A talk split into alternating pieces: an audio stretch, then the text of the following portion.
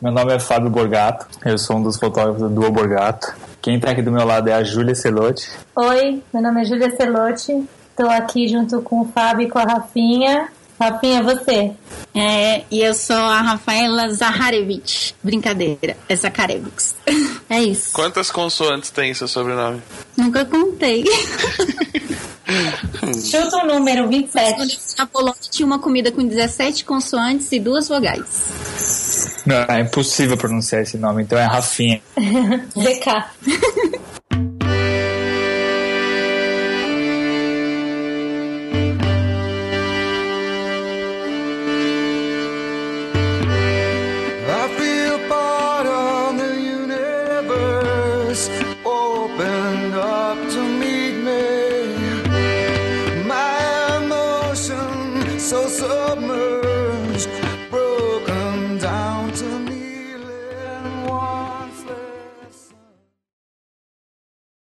Estamos começando mais um Papo de Fotógrafo. Eu sou a Ana Cariani e eu acertei. Eu sempre pronunciei o sobrenome da Rafa certo. Uhum.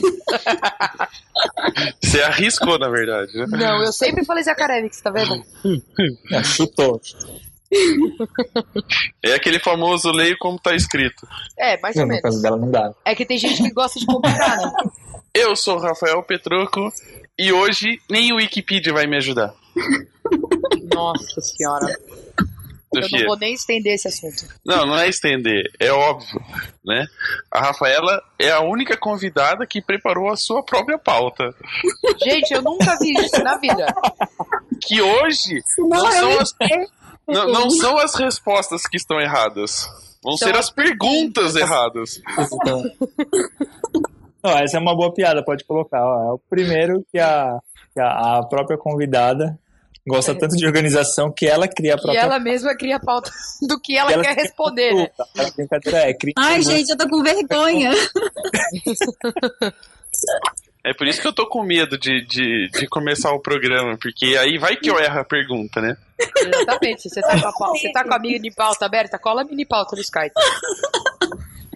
Gente, eu só organizei, senão eu ia me cola- perder nos assuntos. É, a mini pauta é um cronograma, não tem as perguntas e as respostas. tipo, não é um gabarito da professora de português, entendeu? Deixou até eu com dúvida das respostas aqui. Ai, eu tô com muita vergonha. Não, na verdade, eu acho que hoje vai ser o contrário. Eu e o Petroco, a gente vai só, tipo, participar, né? Melhor a gente nem fazer Não, pergunta, nada. eu, senão- eu não vou só participar. Isso. Eu vou, eu vou só concordar. É, eu concordo. Porque se a Rafaela ficar brava, acaba o programa. Sapo. É ela que sabe tudo Você que tá que acabando comigo. E ela tem o sapo do lado. Ela, eu, e se ela põe o nosso nome no sapo? Como é que responder. Nossa senhora. O sapo que é rota. O sapo cachorro, vai que o bicho destroça os nomes. Aí. Você tá louco. Sapo que late. Ó, o negócio é o seguinte, dependendo do resultado desse programa, se daqui a um tempo o Papo Fotógrafo não existe mais, todo mundo sabe qual é a- o, o que que aconteceu. O que aconteceu? Nosso nome foi parar na boca do sapo. Então vamos fazer o seguinte: antes de parar na boca do sapo, vamos ler as mensagens. E se a gente voltar é porque continuamos a gravação deste programa.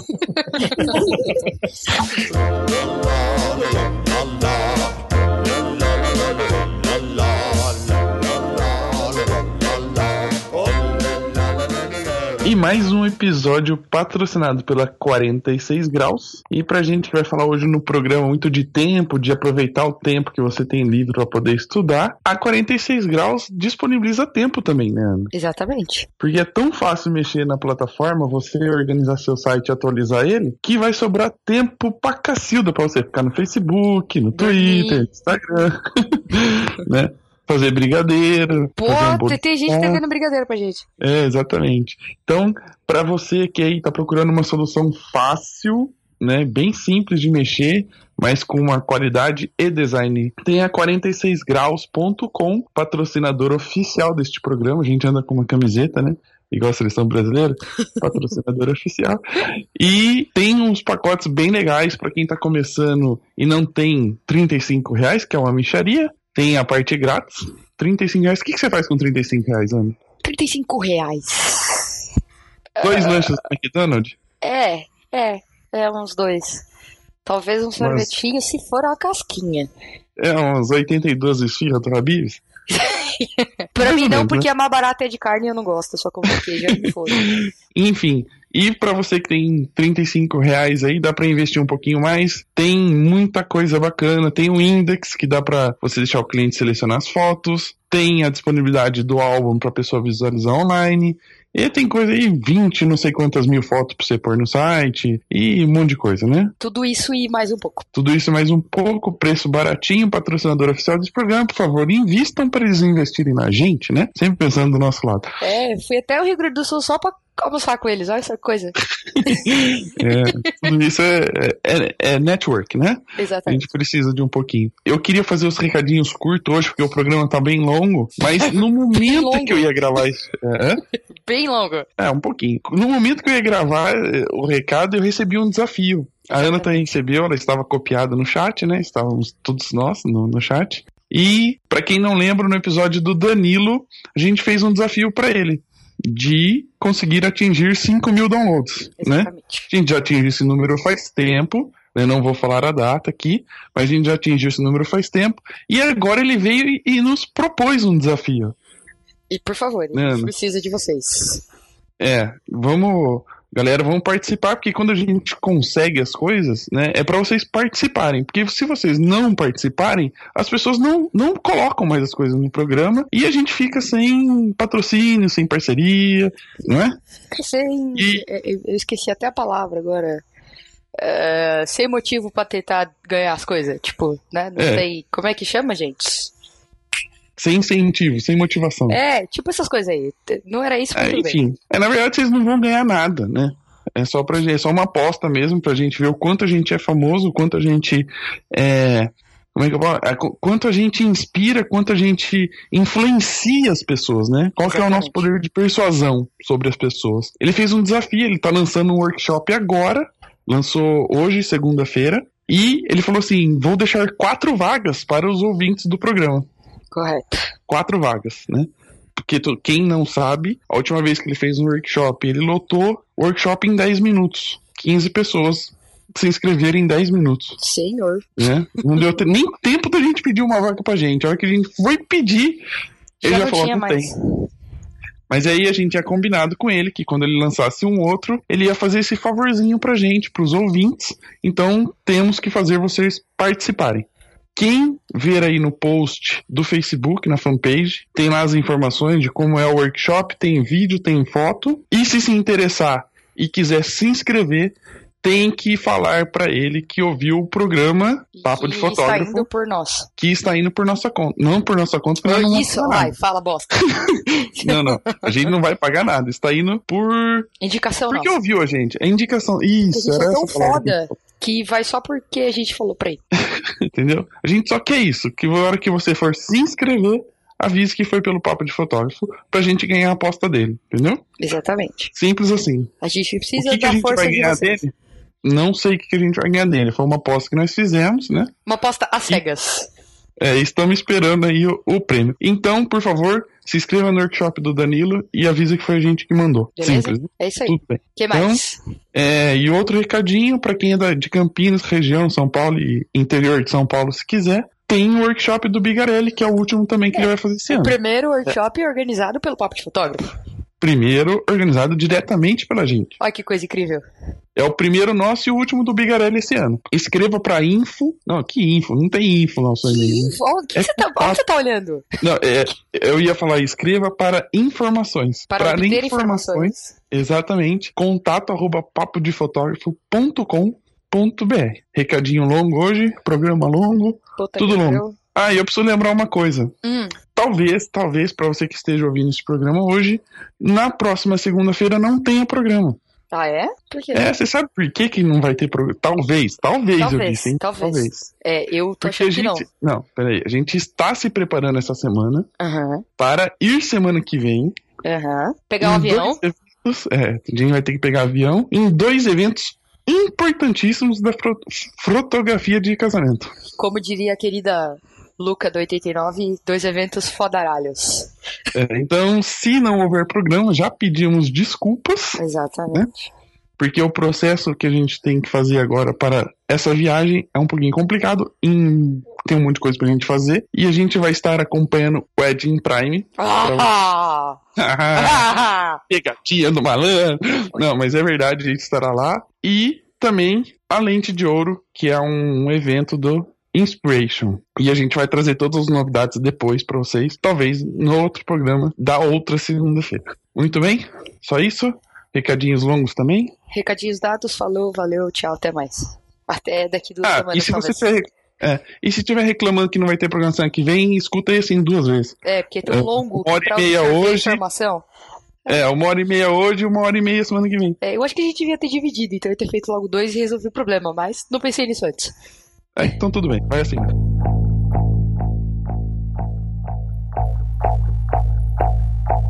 We spent some time together walking, spent some time just talking about who we were. You held my hand so very tight. Bom, como viram, o programa de hoje pode ser feito em um episódio, dois ou três, né? Pelo conteúdo aqui já especificado pela Rafa, né? Pra vocês terem uma ideia, a gente vai poder falar um pouquinho de arte, um pouquinho de negócios e um pouquinho de fotografia e mídias sociais. Ou seja, tem assunto para E um todo final pouquinho de, de semana. e de aeroportos barulhentos. E aproveitando, aproveitando já que a gente trouxe a Rafa, que era uma pessoa tão esperada pela, pela turma, né? Que aí e a Ai, Rafa preparou este programa, ela demorou tanto para aceitar. É, eu queria dizer para as pessoas que estão ouvindo este programa que apesar do- dos pedidos e das cobranças pela participação dela, a Rafa já tem participado do programa de uma outra forma, né? Ela tem ajudado a gente com alguns nomes, com alguns contatos para participar do programa. Se eu falar quais são, vocês vão mandar a gente entregar o programa para elas e vão desistir da gente, então vai ficar em off, não vamos falar quantos são. Deixa ela, deixa ela escondidinha. É, deixa ela no, no, no backstage do programa, né? Aí, a Isso, produção. isso, isso. É a produtora do programa. né? Bom, ela procura a pauta, o Ela só, ela só não tem direito na divisão dos lucros. Exatamente. Porque esse trabalho que ela faz é. Como é que chama? Voluntário. É voluntário, é isso aí.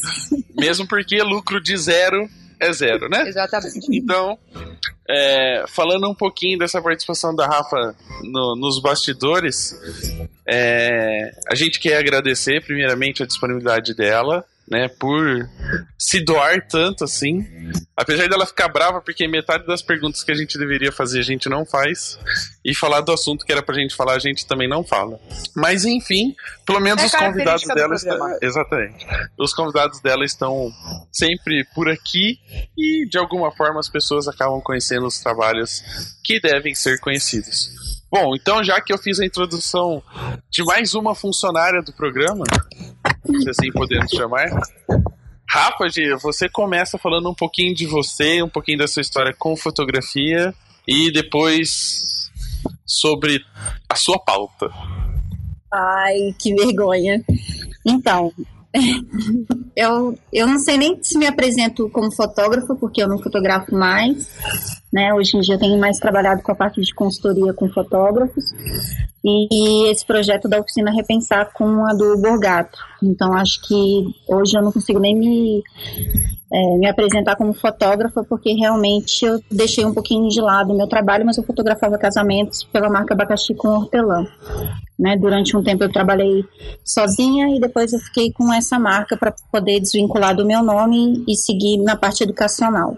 Hoje eu trabalho mais com consultoria de mídias sociais, ajudando fotógrafos a engajar as fanpages e cuidar das, das partes de divulgação, na parte de divulgação, e, e o projeto da Oficina Repensar, que para mim é meu xodó, com a do Borgato. E a parceria da Rafa, então, cai agora para o lado do casal Borgato, do duo. Du tem alguma ligação com o italiano ou vocês escolheram por onomatopeia, porque ficava bonito com o sobrenome? Um pouco dos dois. Acho que mais porque é totalmente italiano, mas combina com Borgato, fica totalmente italiano. E a junção de nós dois, Fábio e Júlia, que a princípio o Fábio começou a carreira sozinho, então ele começou assinando o nome dele. E aí depois que eu comecei a fotografar com ele, seis, aproximadamente oito meses depois que ele estava fotografando, eu comecei a fotografar com ele, me apaixonei de novo. e aí a gente decidiu então mudar a marca e, e transformar no casal mesmo. O Fábio sempre foi fotógrafo ou não? E Júlia, você, o que que era antes de ser fotógrafo? Era pessoa normal? Eu sempre fui normal. Aí depois surtou. Aí depois eu comecei a fotografar. Aí tem gente que eu falo assim, quando eu era uma pessoa normal, aí a pessoa olha pra mim e fica assim, tipo, como assim uma pessoa normal? É, quando eu trabalhava em empresa, batia ponto, tinha salário. Tinha salário fixo. É. Mas é verdade. Tinha férias, é verdade. Vale refeição. Nossa.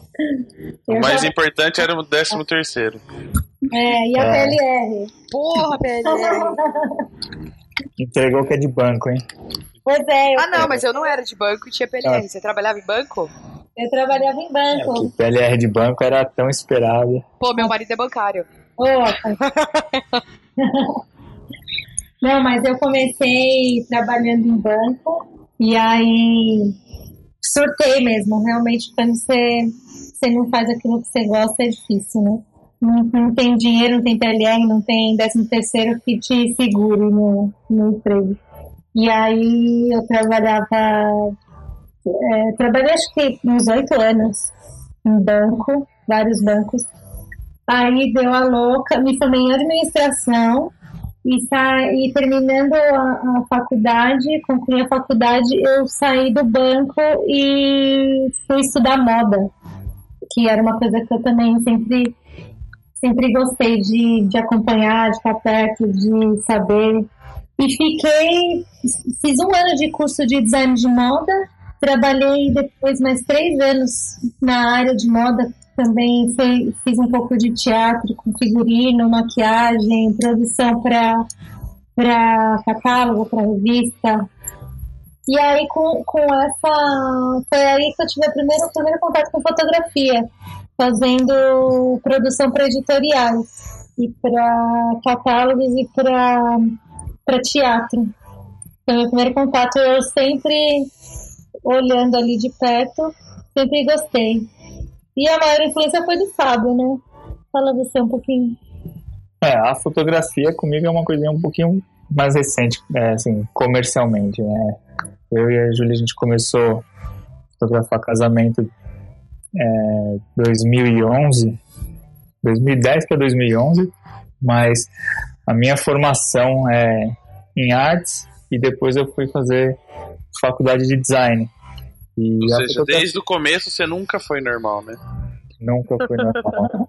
Bem anormal, porque trabalhar em agência naquele pique de, de diretor de, de arte não é fácil, não. Você tem que estar afim de não ter vida social.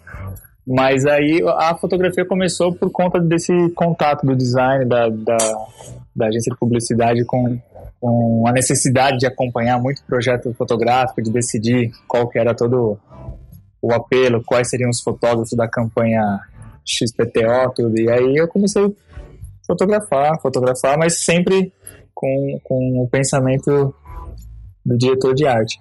Só depois que a gente resolveu fazer essa nossa, esse nosso ano sabático, quando eu e a Júlia, a gente literalmente fez um Família Vende Tudo e a gente foi lá pra Ilha Gelada da Irlanda, é que a gente resolveu encarar a fotografia como um negócio. E aí tudo muda, né? Você abandona essa estabilidade do emprego, questão décimo terceiro, toda essa estrutura e vai viver como um empreendedor aí, fazendo da fotografia o, o hobby, mas também a, o ganha-pão, né? E onde é que entrou a fotografia de casamento nessa história? Começou quando a gente estava nesse nosso processo de, de sair do país e uma amiga nossa ia casar em, em Bordeaux. Ela conheceu um, um francês, decidiu mudar para lá e ia casar lá. Nessa época ela convidou a gente como um amigo mesmo para visitar o casamento dela, para conhecer lá a família dele. Na verdade, ela, ela tinha falado comigo e como eu estava trabalhando com maquiagem, tudo, ela me chamou para fazer a produção dela do casamento, maquiagem, beleza. E aí pediu pro Fábio fazer umas fotos, né? Pediu para fotografar o casamento dela. Foi o primeiro casamento é, que o Fábio fotografou que era de, de responsabilidade dele, né? Não era só umas fotos para para brincar. É, não, não fui de convidado com câmera, já foi um trabalho. A gente foi como convidado, mas já foi com a responsabilidade de, de ser o fotógrafo oficial, até porque ela não contrataria outro, seria, seria só o nosso trabalho aí. Ou seja, você já começou fotografando internacionalmente. Já, já comecei achando que sou. Nada, nada de estourar cham- é, Cidra Cerezer no- na, na festa. Era champanhe mesmo. Não, ali era É. champanhe com, com vinho Bordeaux envelhecido na, na região. Não, tá? Chiqueza é outra E a- coisa, né? E a noiva, chefe de cozinha, pensa. Tava bom, casamento. Podia É, se tinha mesa, tinha mesa pro staff poder comer no dia do casamento? Tinha pato, com comida pato ao molho não sei o quê. Esse foi o nosso melhor jantar de staff, né, Fábio? Mas o melhor é em questão de sabor, né? Não de quantidade, porque comida chique na França, você deve Mas ter ela- comido um tiquinho de coisa. Ela é brasileira, né? Então, Tem o... Foi metade, metade o casamento. metade, Teve caipirinha também. Pra, pra ser sincero, até que, assim, a comida é pouca, mas vem tanta, tanta, tantas vezes que no final você já não tá aguentando chegar na sobremesa. Tem, tipo, 15 mini pratinhos, sabe? Por isso que eu começo pela sobremesa sempre. É, pra caber, tem razão. E você, Rafa, um pouquinho da sua, da sua parte de fotografia, como é que você escolheu o mercado que você ia atuar? Ah, então, eu trabalhei durante 12 anos dentro de uma empresa como consultora legislativa, saí de lá como supervisora e diretora da empresa. Cuidava da parte de legislação e de tecnologia. Só que comecei a ficar muito doente, né? Problema de lesão por esforço repetitivo, estresse. E a minha terapeuta mandou arrumar uma ocupação que distraísse a minha cabeça e eu acabei indo para fotografia e acabei chutando o balde do meu trabalho por acreditar em outros valores, como a Júlia falou, às vezes não é só o dinheiro que vai pagar a realização pessoal da gente, né? E acabei indo para fotografia. Como eu fiquei treinando, clicando família, a minha família, né, no caso, e tem muita criança, eu acabei indo para a área de fotografia de família mesmo e fiquei um bom tempo trabalhando com isso, uns três anos, quatro talvez. E depois fui indo para fotografia de casamento meio que por acaso também, assim, de uma noiva querer muito e acabar me convencendo. Isso foi em 2010. E acabou que eu fiz esse casamento. Como ela casou e teve um monte de coisinhas diferentes no casamento dela, foi um casamento que, que rendeu muito assunto aqui em Brasília, né? Então saiu no jornal, saiu em revista, saiu na revista Época, e aí acabou que meu nome ganhou uma notoriedade nessa época, mais, mais por acaso, por coincidência, né? Ou por sorte mesmo, do que por, por mérito, porque era o primeiro casamento que eu estava fazendo. E aí eu me vi obrigada a fotografar casamento, porque todo mundo me procurava, e aí eu não podia dizer que não fotografava, né? Mas. Na capa do jornal. É, e aí, não sei, eu, eu gosto muito de fotografar casamento, é, a parte de, de ir lá, clicar, eu gosto muito, mas a parte toda da, do estresse que envolve, eu não dei conta. Assim, minha personalidade não, não funciona muito bem para isso. E aí eu acabei diminuindo o ritmo, diminuindo, diminuindo. E hoje eu fotografo casamentos eventualmente, assim, só de vez em quando. Alguns casos especiais eu ainda vou e fotografo, mas, mas acabei saindo, não por não gostar da fotografia, mas por não dar conta mesmo do da pressão. Fluxo. Foram 12 anos, foram 12 anos com tanta pressão na minha cabeça que agora qualquer pressão mínima eu dou uma surtada. É o fluxo, trabalhar com equipe não é fácil, né, arrumar bom, bons parceiros, né? Não, não só de fotografia, mas os parceiros envolvidos no projeto, porque a gente acaba dependendo da colaboração de todo mundo, né? Então você está ali fazendo um trabalho diferente, o cerimonial está querendo fazer um negócio quadrado, e aí você se estressa com o cerimonial, e aí você se estressa com o pessoal do vídeo, e aí assim, eu tenho amigos, eu já fotografei com, com, com muitos amigos, é, e eles levam isso de letra, assim, sabe? Tiram isso de letra. Mas eu, particularmente, não tiro, eu acabo me estressando muito. Então eu vi que eu prefiro trabalhar como segunda. Vou lá, fotografo, entrego o cartão e tchau. Mais fácil o processo. É, eu acho. E aí eu prefiro, com toda a bagagem e as mancadas que eu dei e os problemas que eu mesma passei, poder ajudar quem está precisando, né? Então eu pego toda essa experiência e transformei nas consultorias.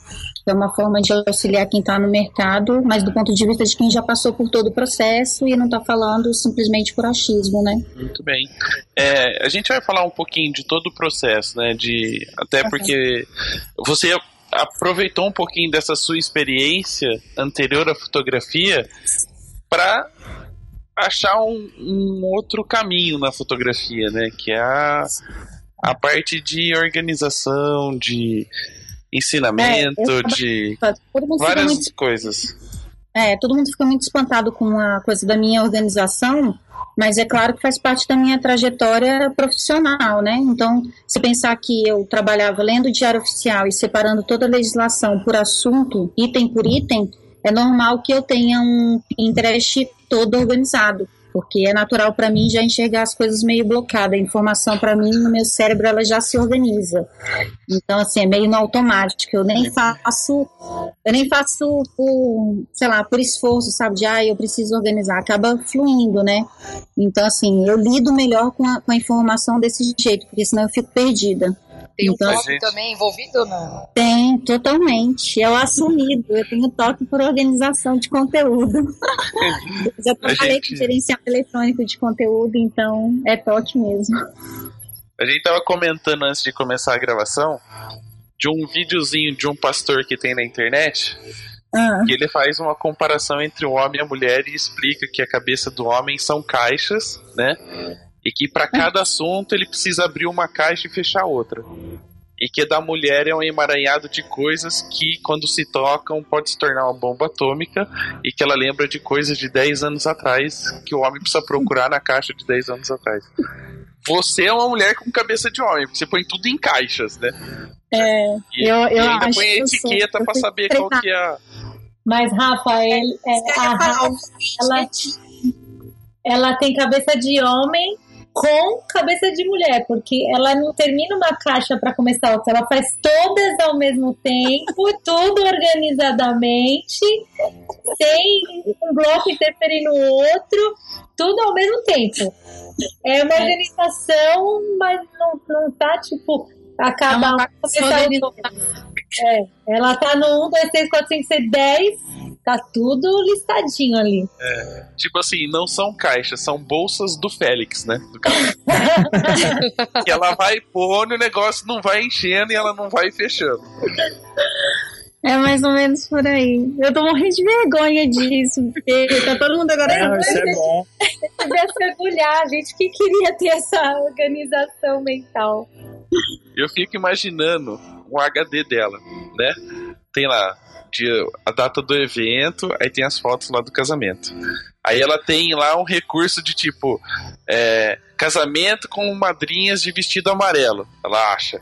Madrinhas com roxo, azul e não sei o que. Ela tem a, a, é, tipo, ela encontra por detalhes a foto. Eu, eu não tinha um banco de eu tenho dó, eu tenho dó do cara do Lightroom quando pergunta para Rafaela, Rafaela, quantos metadados eu preciso deixar disponível para você colocar aqui? É, eu já, eu já no comecinho eu, eu tinha tudo catalogado num banco de dados. Eu tinha criado um banco de dados, porque, claro, né, acaba sendo natural para mim. Para mim organizar era mais, para organizar era mais fácil assim. Então eu criava realmente um banco de dados com todos os clientes e tudo que se relacionava àquele cliente, inclusive qual salão, né? E se teve alguma coisa realmente específica, eu tinha catalogado como palavra-chave. Porque se eu precisasse de uma foto, eu sabia como achar. Realmente, eu já tive isso. Mas hoje você tá livre, né, dessas coisas. É, hoje eu me curei. Encontrei Jesus, me curei, não tem nada disso, não. Eu tô só o meu Pinterest, os grupos que eu cuido, que eu gosto de manter organizado e as minhas coisas. Mas essa coisa do HD, eu acho que assim, uma, é, é um dos itens que mais pega para os fotógrafos, né? Agora falando um pouquinho realmente de trabalho, e essa falta de organização, né? Porque você acha que sempre dá para, ah, coloca aqui no HD e depois você isso vira uma bola de neve. Muita gente tem problema realmente com isso. E eu acho que a organização também é um pouquinho de disciplina, né? Então a gente acaba tendo que ter, porque na hora que, que a fotografia deixa de ser um hobby e todo mundo que eu presto consultoria, a maioria foi assim, né? Não, não, não ficou planejando como você planeja uma carreira de médico ou planeja uma carreira de advogado. Você é treinado para ser aquele profissional. O fotógrafo é meio assim, né? Comprou a máquina por hobby, gostou, virou, virou fotógrafo. Mas aí, Rafa, até o que a gente fala bastante, acho que é aí que entra um pouco dessa dificuldade do povo entender essa relação entre carreira fotográfica, gostar de fotografia, como viver sendo fotógrafo, não deixar, não deixar o amor pela fotografia morrer quando vira um, uma obrigação contratual.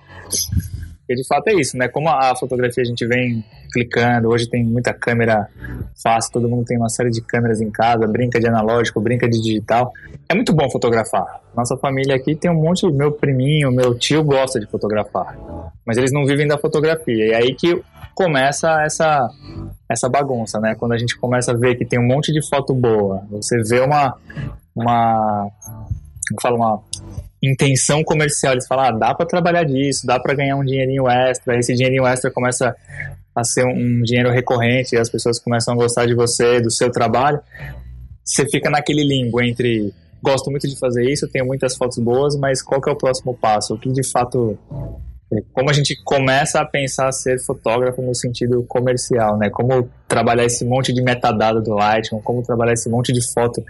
Putz, a gente tem aqui HDs e mais HDs de foto de tudo quanto é assunto. Né? Como transformar isso num, numa coisa que seja mais é, financeiramente rentável do que só colocar lá no, no Facebook e ganhar uns likezinhos, né?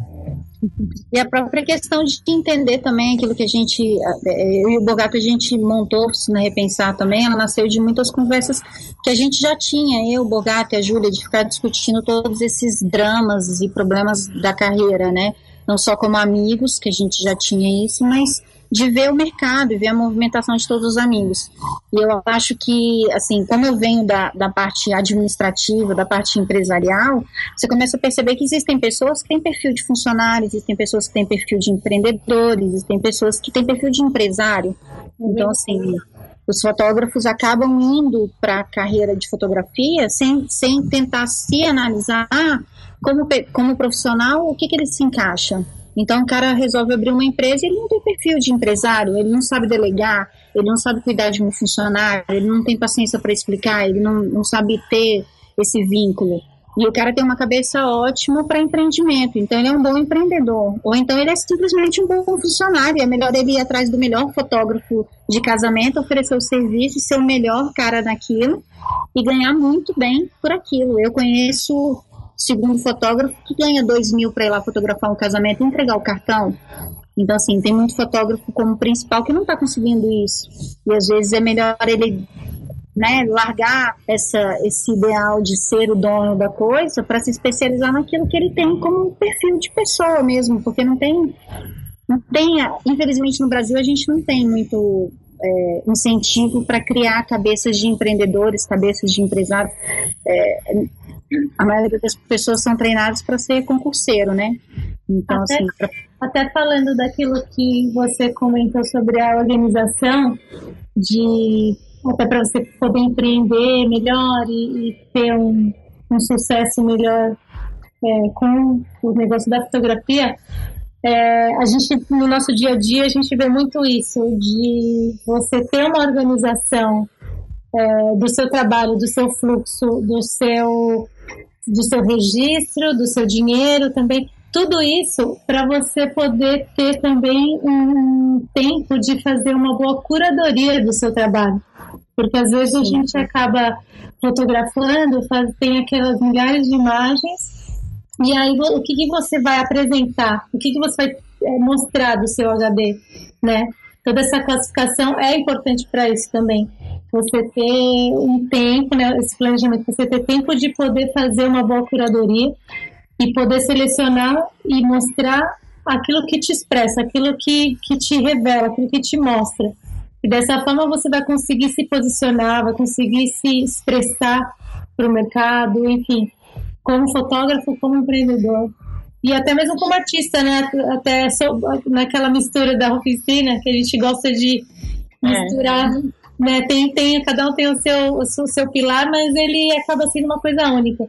Até como artista, você precisa ter essa, essa organização. E para e a gente, né, que trabalha com isso, com criação, com, com essa questão de sempre se inspirar em arte e tal, para a gente é muito difícil. Precisa ter realmente muita disciplina para se organizar, se planejar, porque senão você, é o que você falou, você vai fotografando e vai acumulando imagens. É tudo, né, Júlia? Porque assim, vai atropelando tudo, porque na hora que você pega um trabalho e você tem toda essa organização, você, você simplesmente começa a separar, não, essas fotos eu vou publicar, é, essas fotos eu não vou publicar, essas fotos, se um dia, mesmo que você hoje não participe de concurso, vai que um dia você resolva participar, por que não deixar aquelas fotos selecionadas? Porque o dia que você resolver participar, é melhor entrar no HD e você ter aquelas, aquela informação lá tagueada, né, aquela, aquelas bandeirinhas ali, ou aquela cor, enfim, cada um com seu fluxo. Mas aquela informação de que aquelas fotos são as melhores. Uhum. Sei lá, você pode ser convidado para participar de uma exposição e você vai ter que abrir um HD com 15, 20 mil fotos para procurar o que, que é legal para. Já ter ela na manga vai te facilitar muito, né? Sim, totalmente. Então, é, eu é. acho que essa, essa organização faz com que o fotógrafo também tenha um pouco de tempo para que cuide das coisas, porque senão atropela tudo mesmo. Verdade. E Rafa e, e Julia, até lembrando um pouco do que a gente conversou bastante da oficina, é, a gente trabalhou bastante para chegar nesses três pilares do fotógrafo, do artista e do empreendedor. A gente vê que o, o povo, quando começa a gostar de fotografia, vai pelo caminho mais prático, que é pega uma, uma câmera, começa a fotografar e vai desenvolvendo a fotografia, mas sem aquele planejamento de carreira igual qualquer outra carreira que tem, né? E em alguns momentos a gente vê esse lado artístico, então o estudo da arte de forma mais estruturada, ele fica um pouco esquecido em, em função da, da, técnica fotográfica, né? em função da, do dia a dia da fotografia. E no outro pilar, o lado comercial. A gente já tem muita gente é, iniciando a fotografia e trabalhando de verdade, é, desenvolvendo um trabalho comercial fotográfico, mas não tem esse planejamento financeiro, não tem um planejamento de negócios e nunca nem passou perto de um plano de negócios, que é uma coisa básica para qualquer startup ou qualquer empreendimento. Uhum. E a gente fala, a, a ideia é que a gente trabalhe os três pilares na gente. Em algum momento você vai precisar ser um pouco mais empreendedor do que artista, por algum motivo. Em algum momento você tem que ser aquele artista que trabalha o seu o seu ego de forma positiva, você trabalha aquele seu feeling. E não esquecer que de, de forma ou de outra a gente é sempre fotógrafo e tem que trabalhar sempre a, a fotografia. Esse é o nosso, nosso, nosso forte. Até porque é o que a gente falou, né, Rafa? Quando a gente trabalhava na nosso lado copy, né? É, a gente percebeu que dinheiro não foi o que segurou a gente na carreira. Mas quando você começa a fazer aquilo que você gosta, você é, é você tá feliz, por um lado, claro, você está se realizando naquilo, só que você precisa automaticamente ter fazer com que aquilo seja viável para você continuar vivendo, né? Você claro. precisa, o ideal, o mundo perfeito é você poder fazer aquilo que você ama e ser pago por isso. É, vocês falaram muito de pessoas que entram no mercado de fotografia e, na verdade, não estão preparados. Né? Entraram porque se tornou um hobby que pode se tornar rentável. E aí, de uma certa forma, quando o negócio se transforma em um negócio, na verdade, o hobby se transforma em um negócio, ele tem que repensar todo, toda toda a ideia que ele tinha da fotografia, que não era apenas ele clicar, gravar um CD e entregar. E é por esse motivo que a oficina chama Repensar. E o que que vocês, como vocês é, se conheceram no, no vamos vamos do começo, vocês se conheceram e transformaram isso em uma oficina? Então, eu posso falar um pouquinho, é, não como a gente se conheceu, porque a gente se conheceu até lá atrás, tem, tem bastante história, mas um dos motivos que traz a gente para esse, esse mundo educacional, né? Essa ideia de, de transformar esse monte de, de ideia, de insight, de pesquisa que a gente tem numa oficina, é de realmente organizar e ajudar. A gente percebe que tem muita gente que precisa de um, de um primeiro assim, um primeiro empurrão, seja para se descobrir mais artistas, seja para para perceber que tem todo um caminho comercial da administração para buscar. E nesse primeiro momento, quando o fotógrafo está mais preocupado em apenas apertar o botão e ser fotógrafo, é onde a gente entra e fala assim, ó, você tem diversas possibilidades para o seu, é, seu dia a dia. Existe essa questão real de você fazer o que você gosta, mas isso que você gosta ele precisa ser lucrativo. A gente gosta muito de falar que é, não existe essa. É, é, feio até pensar que ou você tem que ser artista ou você tem que ganhar dinheiro. Hoje existe a possibilidade de você ganhar dinheiro fazendo arte e de você viver, ter condições é, de ganhar, de, de lucrar, sem precisar abrir mão de fazer o que você gosta, né? Acho que o, o nome, ele é bem óbvio mesmo. A gente nem. A gente queria deixar mais óbvio mesmo, porque é a ideia mesmo de você. Se você tá precisando de uma, uma pausa para poder repensar realmente esses três pilares, né? Sendo como fotógrafo, como artista, como empreendedor, a ideia é a gente passar essa, é, essa oficina, dar uma pincelada, porque nem tudo a gente consegue falar num, num dia só, né? São oito horas para falar desses três assuntos que a gente poderia ficar semanas debatendo e conversando. E, o, e a ideia de puxar uma cadeira mesmo e juntar a galera para repensar junto. Então é muito, é muito bacana, porque a gente, enquanto a gente está ali passando né, o conteúdo que a gente estabeleceu ali para a oficina, que a gente mapeou, a gente está trocando também com a galera. E a turma que, que se juntou ali está repensando junto com a gente, porque a gente está trocando experiência, está trocando bagagem. É, às vezes é um, uma pergunta que, que te faz repensar sobre aquilo que você acabou de falar, sabe? E a galera joga no meio, ou uma experiência de alguém que, que o pessoal compartilha, divide ali, que acaba dando, gerando mais assunto. E é, e é você ter essa. É, é, pensar constantemente sobre, sobre essa, essas três linhas, porque a gente não para, né? De aprender, a gente não para de crescer, de amadurecer, de somar. E quanto mais você vive, mais você acumula experiência, mais acumula bagagem. E o ideal é você, de tempos em tempos, repensar aquilo que você está fazendo e aquilo que você está expondo na sua fotografia, como fotógrafo, como artista, como negócio. Enfim, o nome ele é bem óbvio e é, acho que ele funciona bem até para, em algum momento, você repensar a sua arte, repensar a sua foto, então repensar até o seu modelo de negócio. E repensar até se quer mudar de profissão de novo, né? Por que não? A gente conversa muito disso. Repensar se tá no caminho certo.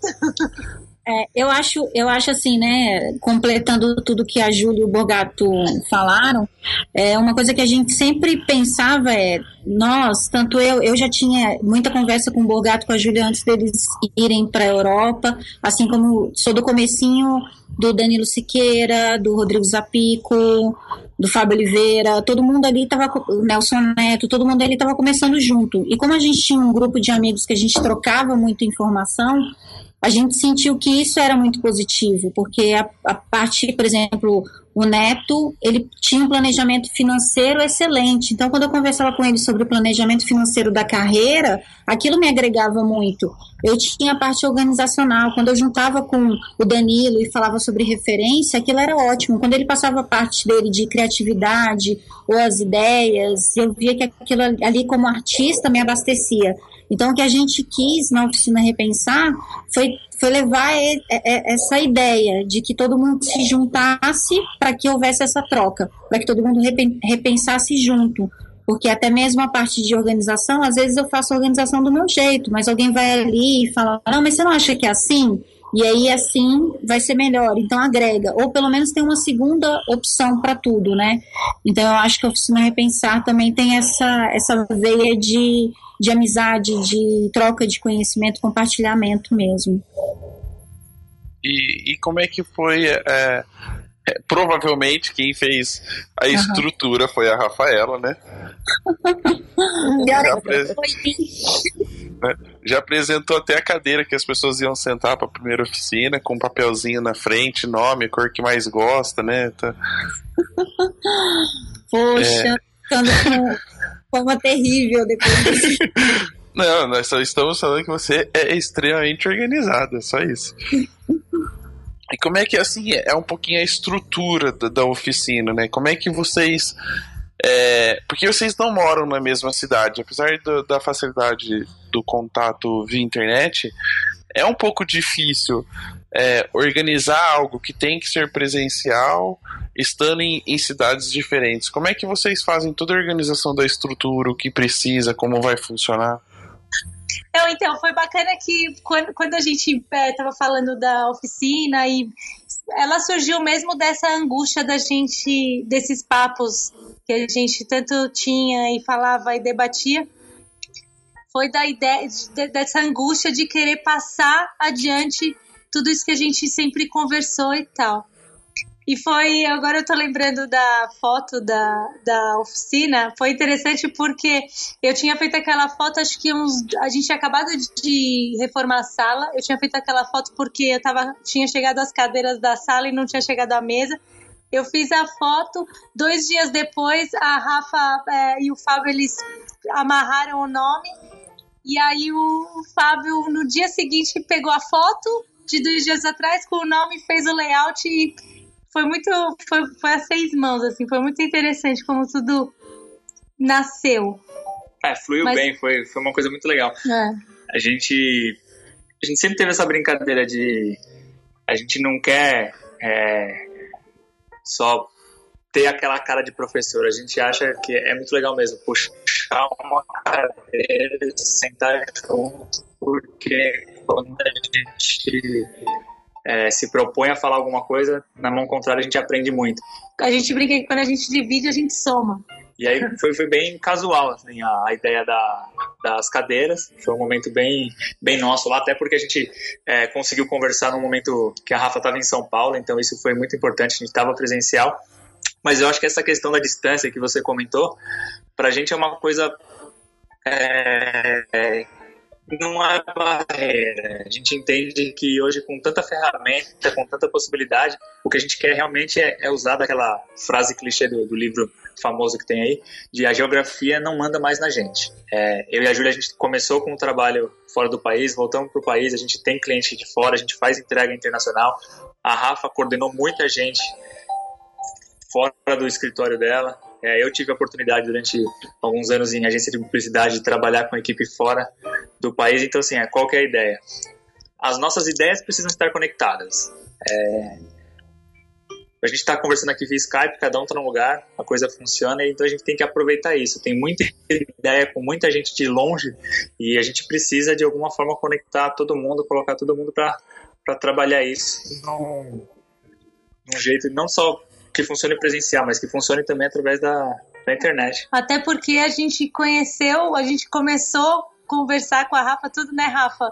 Já foi via internet, a gente não teve. A gente se, se conheceu pessoalmente depois de tanto, tanto falar, né? Não foi tipo, ah, essa aqui é a Rafa, essa aqui é o Fábio, essa aqui é a Júlia.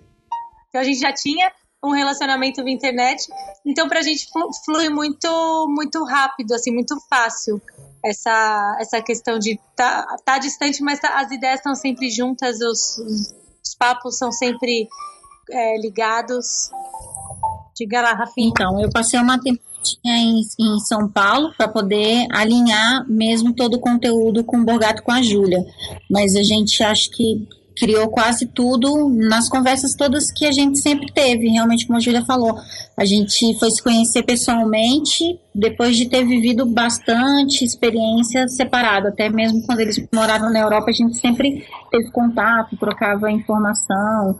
Acho que eu nem, nem lembro como que eu comecei a conversar, acho que foi com o Bogato por Twitter, nem sei, não lembro mesmo. Mas foi- deve, ter, deve ter isso, cinco anos, quatro anos talvez, por aí. Tanto que quando eu te conheci, eu já fui pra ir passar um final de semana na sua casa, né? Foi. Já foi pra, pra dormir já. É, a Júlia, a Júlia mesmo, quando ela veio para a palestra que eu fiz em Brasília, eles vieram passar uns dias aqui comigo. Mas o Bogato eu conheci, tinha conhecido um pouco antes. E na verdade, assim, é, eu sempre tive vontade de poder divulgar todo o conteúdo, né, passar todo o conteúdo que eu tinha, toda a bagagem de negócio. E sempre eu tentei no grupo de referências fotográficas, mas as pessoas acabam ficando com receio, realmente, né? Eu tenho o perfil meio estourado, nervoso, então as pessoas têm meio receio de perguntar, de questionar. E aí eu sempre tive vontade de montar alguma coisa que as pessoas pudessem ter essa troca de informação e pessoalmente ver que não é nada do que o personagem que se cria, né? E aí o Borgata e a Júlia tinham tudo a ver com o que eu queria, né? E eles tinham toda a vontade de também passar toda a bagagem deles. Então acabou que foi só um, um encontro, né? Tipo, não foi muito, ai, vamos fazer uma coisa, né? Foi, foi tudo acontecendo e, e foi. E acho que os deuses conspiraram com a, com a foto da cadeira, com o nome, com o projeto todo, foi tudo acontecendo e, e costurando direitinho, né? Que legal. É mais ou menos o que aconteceu com o nosso, com o papo de fotógrafo. As coisas foram acontecendo e hoje estamos todos aqui, né? Bacana. Deixa eu, pra não matar a Rafa do coração, né? Ter um infarte. Depois de tanto tempo falando sobre nada por enquanto, no sentido de não um assunto específico, Tô, tô, É. tanto tempo, vai ter ligação pra caralho aqui já. é, vamos seguir um pouquinho a, a pauta dela. Deixar ela feliz, tranquila, relaxada. Dos três, dos três pilares que a gente tem citado bastante, e principalmente vocês, porque são os pilares que formam a oficina, é, na pauta da Rafa está o primeiro item, arte. Né?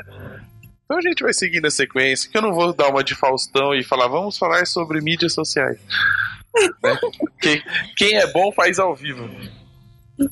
É, falando, falando um pouquinho sobre arte, é, quem é o pilar da arte na oficina e, e por que ela é tão importante na formação de, da referência de um fotógrafo? Ó, é, uma das coisas que a gente já descobriu é que se a gente tiver que se definir como um dos três, a coisa não se sustenta.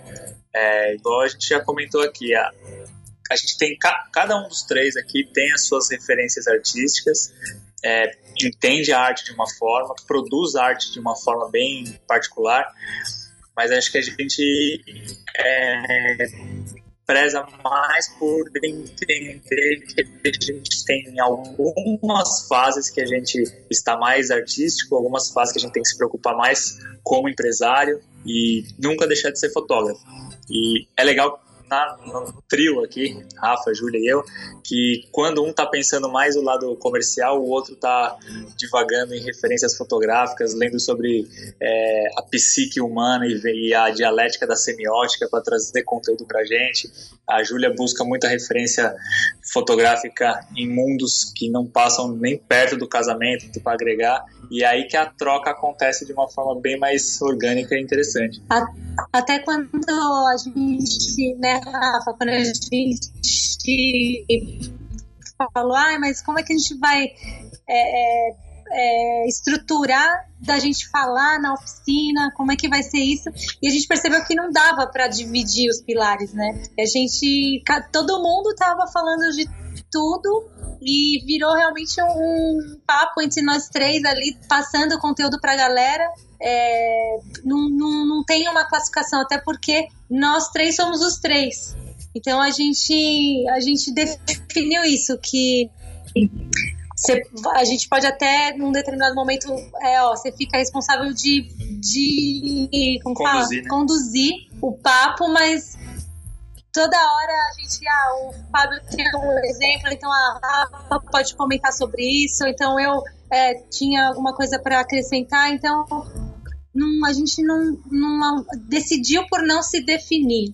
É, a ideia é realmente é, os três passar a experiência e o conteúdo dos três assuntos que a gente tem, que a gente, que é a nossa bagagem, enfim.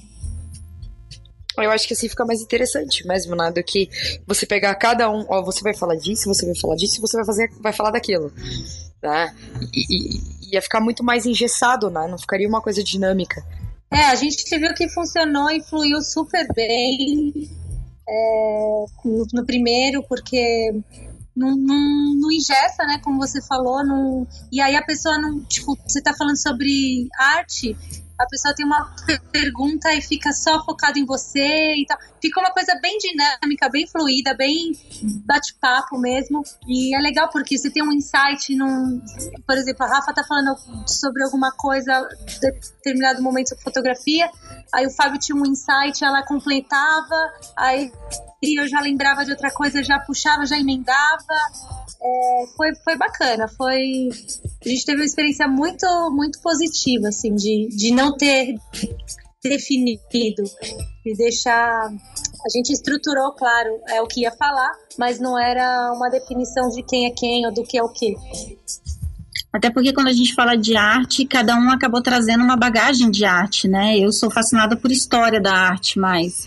E aí vem a Júlia com arte em outras vertentes, vem o Borgato com arte em outras vertentes, e a gente misturou tudo isso e cada um vai falando um pouquinho também de tudo isso, né? Então, que foi uma, uma experiência super bacana. Verdade. É, deixa eu perguntar um- um- uma coisa assim.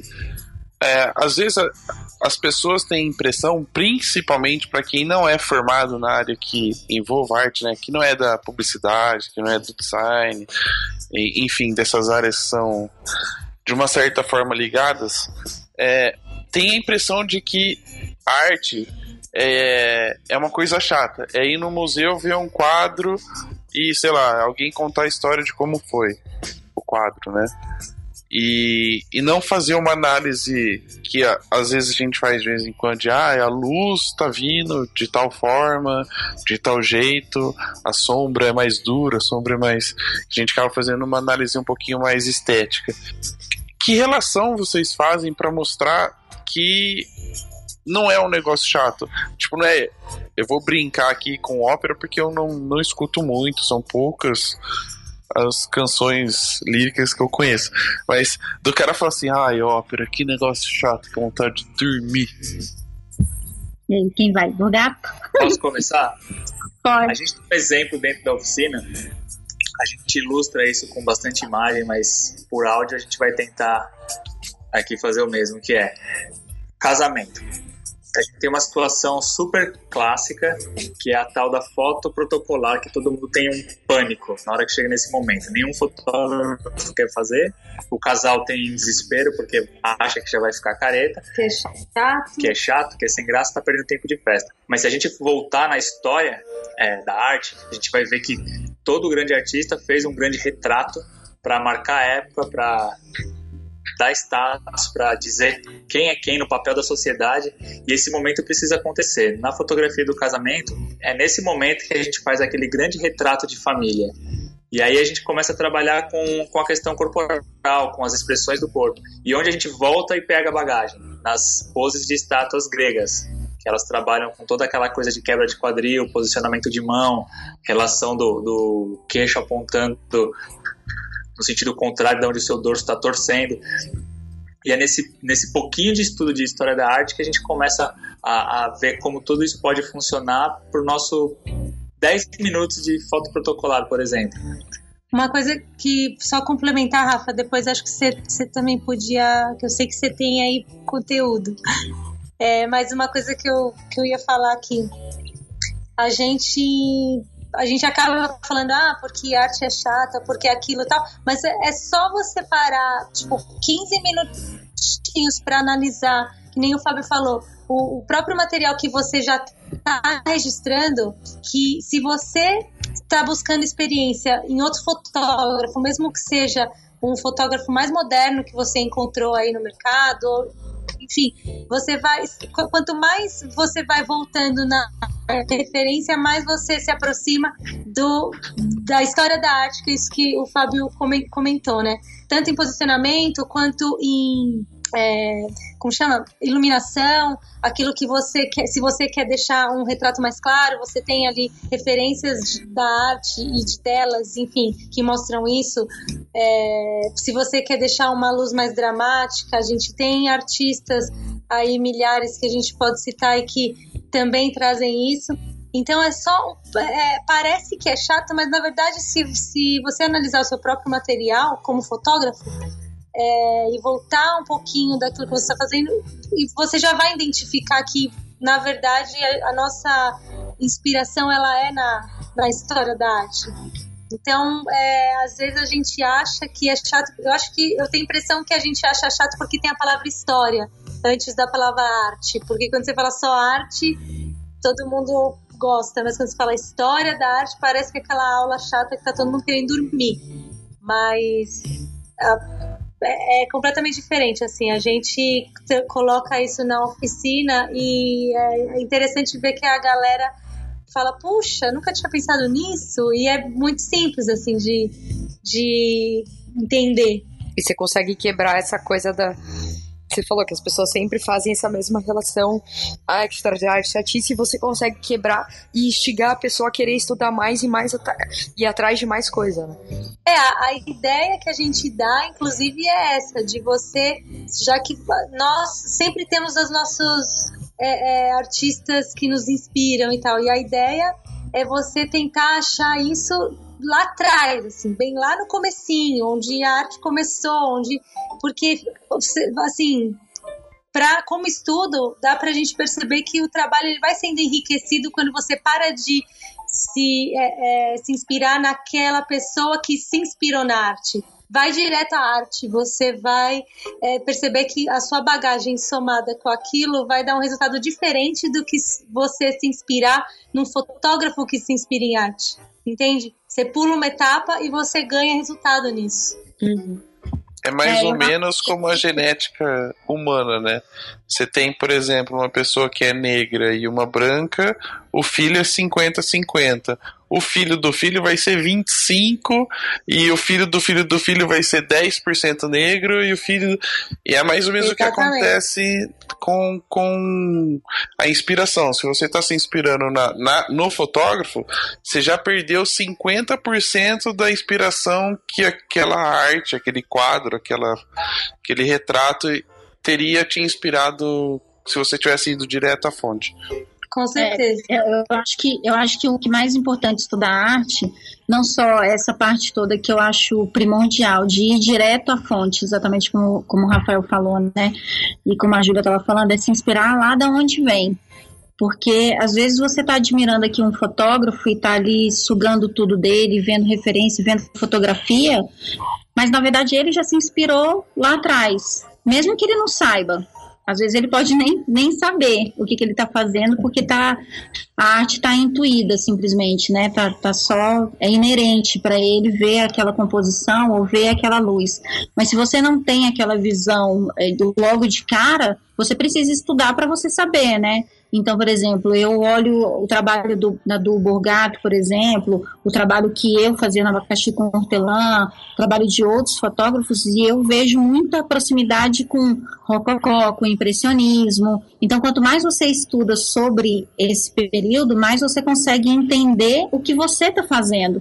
Então, assim, se você pega o Daniel Aguilar, né, que é um mexicano que todo mundo gosta, você consegue enxergar traços do do barroco ali muito marcado. Então, peraí, deixa eu ir lá no barroco e estudar barroco. Porque ao invés de eu estar estudando a fotografia do Daniel Aguilar, deixa eu entender o que, que os pintores faziam, por que faziam e como faziam, né? E para isso a internet está aí, tem canais e documentários excelentes explicando todo o processo criativo de Caravaggio, de Michelangelo, de Velázquez, de Rembrandt. Então, assim, vai lá atrás estudar esses caras, porque você vai trazer uma bagagem muito mais rica para o seu trabalho. E se entender, que eu acho que é uma outra uma outra veia muito importante de estudar a história da arte é porque às vezes você está inseguro ali com o seu trabalho, você está afim de fazer determinado tipo de composição e acha que não vende, acha que não é comercial, né? Você está inseguro com aquilo que você está fazendo.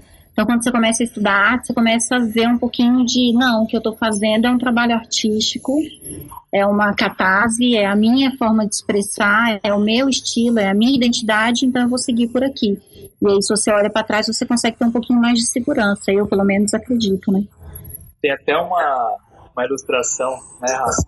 A gente tem uma dinâmica dentro da oficina que a gente pede para quem está com a gente lá listar em 10 segundos o maior número possível de artistas. E o resultado é incrível, porque é tanta gente junto jogando artista, só que mesmo assim a gente consegue perceber a tendência das pessoas a buscarem os artistas do momento e esquecerem um pouco dos grandes artistas na história.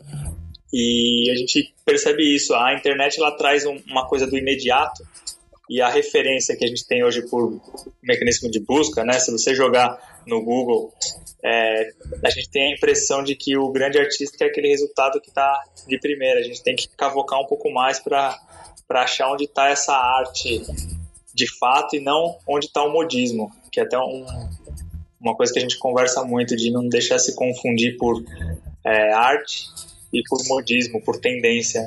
As pessoas citam Romero Brito. Sim. Sim. Engraçado que ah, esse resultado é interessante porque com 20 pessoas você consegue repetir 20 vezes a mesma, o mesmo artista. Tem gente que é unânime em dizer assim, tipo, 18 pessoas dizem o mesmo artista. E geralmente não é fotógrafo. Eu ia até, até perguntar, não sei se é o caso de encaixar essa pergunta nesse momento, mas é, a gente ouve muito falar de referências, né? E eu não sei, eu não sei porque assim é, existe não é uma verdade unânime, mas as pessoas têm a tendência, por exemplo, ah, eu sou fotógrafo. Aí se fala uma referência, meio que do tipo, ah, eu sou obrigado a falar que o Ansel Adams é uma referência, ou Robert Capa é uma referência, ou qualquer outro fotógrafo, Sebastião Salgado e etc, são referências. Mesmo assim, parece que é uma obrigação do fotógrafo ter que falar que eles são referências. É, eu queria, e no sentido de perguntar para vocês, né? Porque eu sou uma pessoa meio desligada dessa área. Né? Eu sou. Eu acho que porque na escola eu estudava muita história de ficar decorando data, eu não sou Uhum. uma pessoa que vai muito atrás da história da arte. Mas enfim. É. Eu sou um pouquinho desligado disso. Eu queria saber para você. Como é que as pessoas falam que é essas, esses fotógrafos ou esses artistas, se a gente falar Michelangelo, é, Leonardo da Vinci, e eu devo estar falando sempre os mesmos que os outros, né? Nenhum nome diferente. É, e as pessoas não aplicam isso no, no seu trabalho, né?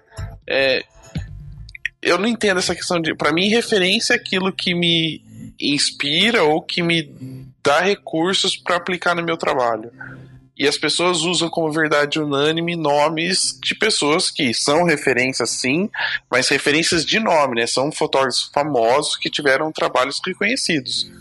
É, vocês conseguem fazer uma comparação, assim, de um pouquinho o que é referência, o que é inspiração e, e resolver esse problema na minha cabeça? A Júlia tá ansiosa aqui, tá, tá me Não, eu não. Deixa eu falar, deixa eu falar, eu quero falar, eu quero falar. Não, porque a gente tem uma dinâmica da oficina que é exatamente questionando isso. Na verdade, eu, não, eu, eu queria falar pra Rafa responder. Não, é isso que você falou é interessante, porque a galera tem em mente os artistas, mas é, parece que são tão, tão, tão distantes que elas é, fica, é, fica um- uma inspiração distante. Então parece que o fotógrafo que ela mais gosta está mais perto, sabe? Dela se inspirar para o trabalho. Então fica, a gente tenta fazer mesmo essa. Eu queria que a Rafa respondesse, não quero responder, Rafinha. É porque eu acredito assim que referências visuais não são muito essa coisa de eu gostei de tal fotógrafo, eu gosto de tal pintor e ele tem essa composição X ou essa luz Y e eu vou aplicar no que eu vou fazer. Eu, pelo menos, não acredito que referência visual ou né, referências sejam exatamente para isso. Eu acho que a gente tem que ficar abastecendo mesmo a mente de todas essas referências, independente de eu estar gostando ou não, né, de eu gostar daquela, daquela imagem ou não, mas eu acho que aquilo ali tem que ficar armazenado, porque, sei lá, para mim o cérebro vai dar uma liquidificada nisso tudo e na hora que eu for produzir um material, aquilo ali tá tudo misturado e eu vou conseguir criar. Então eu acho que as referências visuais vêm muito, na minha opinião, para fortalecer essa parte da criatividade. E os fotógrafos têm um pouco é, é, assim, de ver fotógrafo X para produzir o material Y. Então, eu acho que acaba não satisfazendo aquela hora de dar o branco e aí o que, que eu faço, porque na verdade você só está reproduzindo determinados trabalhos, né? Então, eu, eu, não acredito muito nessa referência. Quando você fala referência, para mim, eu já penso em estilo de vida, sabe? Pensei aqui em Alan Click, sabe? Em Bernardinho, é, é exatamente o ponto, empreendedor. Eu já viajo aqui, referência para mim é, é, outro tipo de referência. Como artista, como fotógrafa, né, e o meu trabalho como fotógrafa, eu acho que eu tinha muita referência da pintura, claro, pelo estilo que eu gostava de luz, principalmente, e composição. Agora, é, essa coisa de referência para mim é, é, meio complicada porque parece que me tolhe, sabe? Eu assim, me sinto amarrada. Então, eu não gosto de ter uma referência X ou Y por causa disso. É, por exemplo, esses dias eu estava comentando com, conversando muito com um amigo, Nelson Neto, falando para ele como que a minha fotografia começou a mudar e ter muito mais grafismo, muito mais geometria, porque eu comecei a estudar muito mais sobre o Renascimento, que era uma coisa que ele estudava muito, o Neto, né? E eu não estudava. E eu gostava de ficar mais presa à emoção do impressionismo, aquela coisa mais bucólica. E o Neto falando que ele está na fase contrária agora, que ele está tipo, querendo é, estudar um pouquinho mais de intuição e perceber mais as emoções do que ficar preso à estética da fotografia que ele estava super preso. Então eu acho que referência é muito mais para você conseguir se conhecer, na minha opinião, conseguir entender. Às vezes o fotógrafo, ah, eu, por exemplo, eu converso muito sobre referência, passo muita referência e vejo o fotógrafo, ah, mas eu não gosto de fulano porque a edição é ruim. Aí eu fico pensando, nossa, mas ficou preso na edição? Não conseguiu ver a estética, a geometria, as linhas, a emoção, o sentimento, nada. Tipo, não gostei da edição, pronto, acabou. Por exemplo, eu particularmente não gosto da luz de Caravaggio. Eu acho drama demais pro meu gosto. Eu sou bem bucólica. Mas eu consigo analisar e consigo entender o que o cara queria fazer. E de repente, se eu tiver numa situação que aquela luz é a luz que eu tenho, eu vou trazer aquela carga referência, né? Aquela referência para poder produzir o material. Então eu acho que referência é mais por aí, não?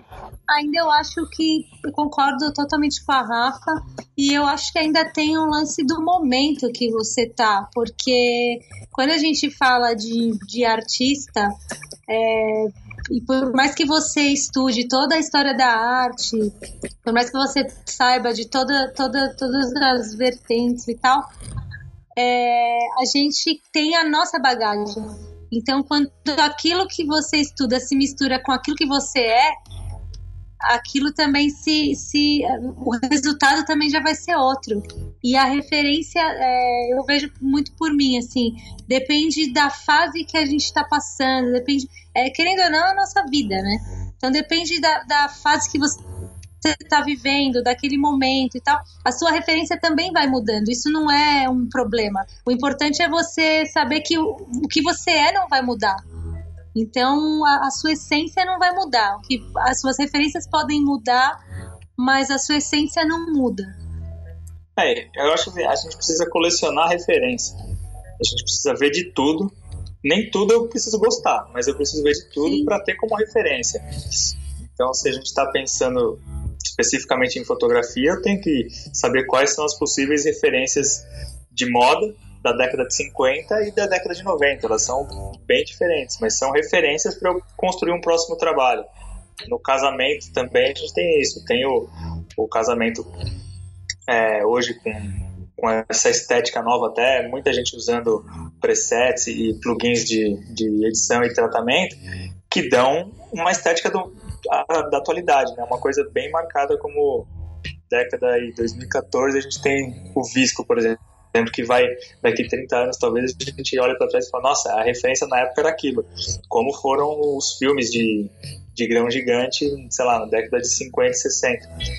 É, é, a gente pensa muito dessa forma, tudo que a gente puder colecionar e ter como referência é importante. Se a gente vai usar, se a gente vai gostar, acho que aí é, é um filtro secundário que a gente vai, vai usar.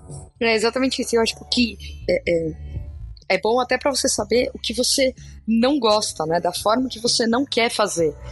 É, não para você ver depois que você fez, você fala, nossa, mas eu não gostei tanto disso, né? Então, se você já tem aquela referência, tanto positiva quanto negativa, na, na, na sua mente, você já sabe o que você vai gostar e o que você não vai gostar depois. É bem isso mesmo. Nas consultorias que eu, que eu presto, tem muitos fotógrafos que estão numa fase de ter dificuldade de entender o que, que é o próprio estilo, né? O que, que eu gosto, o que, que eu não gosto, que é isso que a Ana está falando. É, de, vai lá, faz uma foto, vê o resultado e fala não gostei. E aí você fica argumentando o que, que é que não gostou e a pessoa não consegue sair do não gostei, né?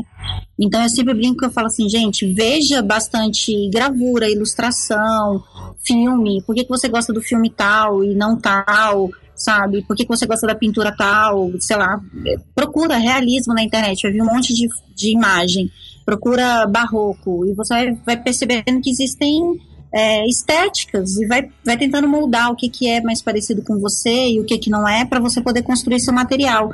Porque senão, se você não se conhece, também é difícil produzir um material é, consistente, né? Porque senão você fica nesse fluxo da moda, como o Bogato falou. Você, sei lá, tá se fazendo muita fotografia minimalista, então eu vou fazer. Tá se fazendo muita fotografia assim, eu vou fazer. Tá usando muito visco, eu vou fazer. Então você acaba não conseguindo trilhar um caminho mais consolidado. Aí vem a questão de negócio, de empresário, de carreira né? Se a sua carreira como artista está oscilando, se você está oscilando como artista, todo o resto vai oscilar. E aí você não vai conseguir vender, você não vai conseguir atrair cliente, você não vai ter a satisfação, você não vai ter dinheiro, e aí você começa a entrar num período de frustração da fotografia, né? Isso, isso que a Rafa falou é muito verdade. E assim, quando você não, não tem é, uma referência e você se deixa levar pela moda, você realmente se torna aquilo que está acontecendo no momento. E a gente acha isso até perigoso, porque você você se perde do que você é para fazer aquilo que está todo mundo fazendo. E por um determinado momento você pode até ser aceito, mas quando você pega o trabalho inteiro é, a carreira da pessoa como fotógrafo, como artista, você vê que a pessoa não, não, não, tem uma definição, não tem, você não consegue enxergar ela mesma naquilo. E às vezes até ela mesma não consegue se definir naquilo que ela faz. Então é, é importante você ter referências para como a gente acabou de falar, para saber o que você gosta, saber o que você não gosta, assumir também o que você não gosta, porque não é um problema, que nem a Rafa falou, não gosto da luz do, de Caravaggio. Pô, um, um, super artista, mas não gosta, não tem problema nisso, entendeu? O importante é você se definir e poder se expressar com, com verdade, sem, sem simplesmente seguir a moda. A moda agora é visco, vamos de visco, agora a moda é buquê, vamos de buquê, a moda agora é fotografia minimalista, e você, assim, até o seu negócio é um problema, porque você vai ter que comprar equipamento e lente de tudo para poder fazer de tudo e não consegue se, se, se estabelecer aí como um, um, artista que tem uma linguagem, que tem que tenha é, definido aquilo que você que você realmente gosta. Até porque é isso, né, Júlia? Eu não gosto de Caravaggio não como artista, eu não gosto dele como eu produzindo material, não é uma luz que eu me identifico, né? Tipo, na hora que eu vou enxergar aquela cena, eu não consigo enxergar o claro e escuro como ele enxerga, né? Eu já uhum. enxergo só o claro e quero estourar aquela foto. Eu já sou mais Sim. a luz de Foroia, sabe? Já é uma coisa muito mais Monet, eu não consigo ver aquela cena. Na, numa palestra em Brasília, eu usei é, uma, dois quadros, né? Uma, um quadro era Monet, outro Renoir. Eles foram juntos para a mesma cena, no mesmo local, na mesma hora, e cada um pintou o quadro, um do lado do outro. E aí um quadro ficou extremamente mais azulzinho e o outro extremamente mais verdinho, a paisagem era a mesma, um de repente fez um plano mais aberto, o outro fez um plano mais fechado. E aí? Qual foto é melhor, né? Qual, qual tela é melhor? A gente está falando de Monet e Renoir. Então, assim, não tem isso, não tem o um certo e o errado, não tem um é mais bonito do que o outro. É arte. Tem, tem o que você gosta e o que você não gosta, mas cada um tem o seu papel, né? E é bom ter os dois até para você poder é, é, se identificar com o que você mais gosta, enfim. Eu acho importante isso. O que eu, o que eu queria saber, assim, é, é lógico que é muita informação, né? Para quem tá começando ou já entendeu que é uma área que precisa estudar, precisa se inspirar, é, é um pouco difícil querer fazer tudo ao mesmo tempo. Mas como é que ocorre o processo assim? O que vocês normalmente falam ou, ou ajudam as pessoas que buscam estudar essa área para depois aplicar na fotografia? Como é que funciona esse processo? Ó, é, eu vou pegar um pouco da ideia que eu que eu aprendi desde a época de faculdade, de liceu, que é quando você é, vamos trabalhar com aquela ideia de discípulo e discipulador, é discipulado, né?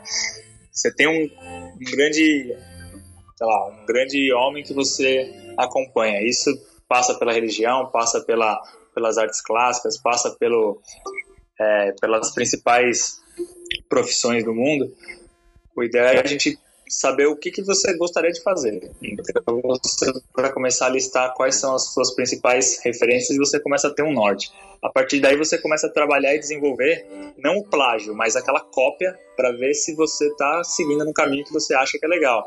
Então, por exemplo, na, na escultura, se você tem o, sei lá, um grande escultor que trabalha o mármore e você acha incrível. Quando você começa a trabalhar o mármore, você vê que não é a pedra que você consegue expressar melhor. Então você vai partir para pedra sabão, por exemplo, que você tem mais maleabilidade, você é, trabalha com menos ferramentas, é uma coisa até mais leve. Você começa a perceber que aquela, aquele primeiro norte não é exatamente você. Eu acho que na fotografia a gente tem, a gente pode usar um pouco dessa referência quem eu vejo como um grande fotógrafo, que tipo de imagem, seja ela pela história dela, pela estética dela, ou pela forma como ela é construída, me interessa.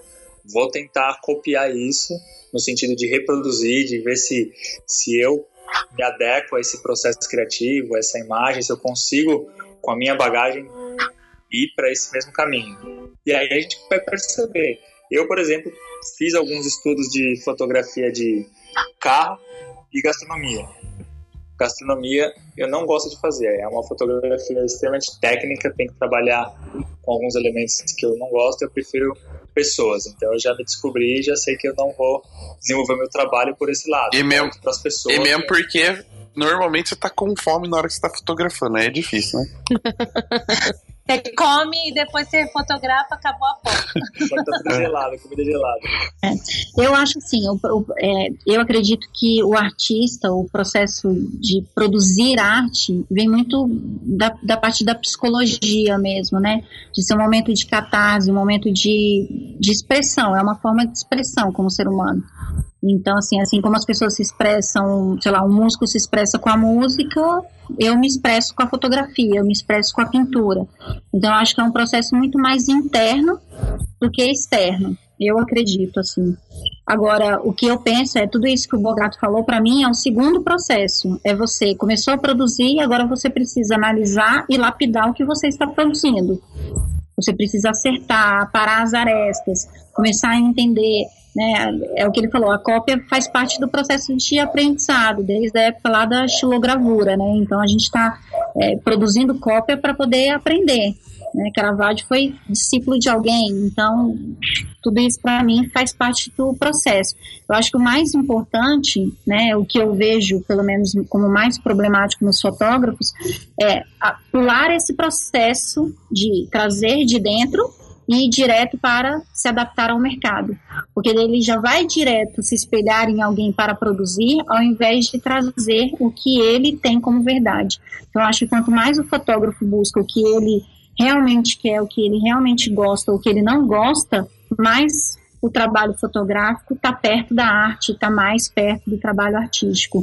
E aí o que ele precisa fazer é atingir a segunda etapa, e o que eu vejo mais problemático é isso, assim, pular essa etapa aí direto para a parte comercial traz a insatisfação como artista. Eu ia até falar dando um exemplo de como que aconteceu comigo, assim. Eu comecei a fotografar porque eu, eu tinha a vontade de ter o registro de algumas coisas além do, de registrar com a minha própria memória. Então, eu queria ter o registro das coisas que eu via e que eu estava vivendo e eu comecei a, foto, a colocar aquilo para fora, assim, né? Colocar, expressar, começar, comecei a expressar aquela a visão que eu tinha através da fotografia. Então eu comecei a, a registrar aquilo que já estava dentro de mim e depois, no caso até eu brinco assim, eu fiz um caminho meio contrário, assim, porque eu primeiro eu saí fotografando. E aí, quando eu percebi que aquilo era algo que, que eu queria realmente fazer, então eu corri atrás da técnica.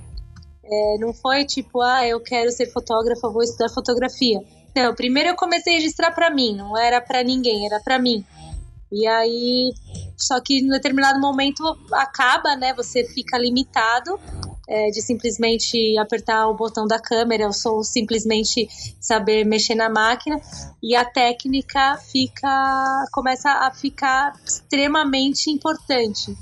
Então, o meu processo foi meio inverso, mas é, é, é, é muito importante você estudar e você é, se munir de ferramentas que vão te ajudar a se expressar melhor expressar o que até o que você já tem ou, ou até de tentar alinhar aquilo que você já tem e, e quer expressar ainda melhor, comunicar ainda melhor.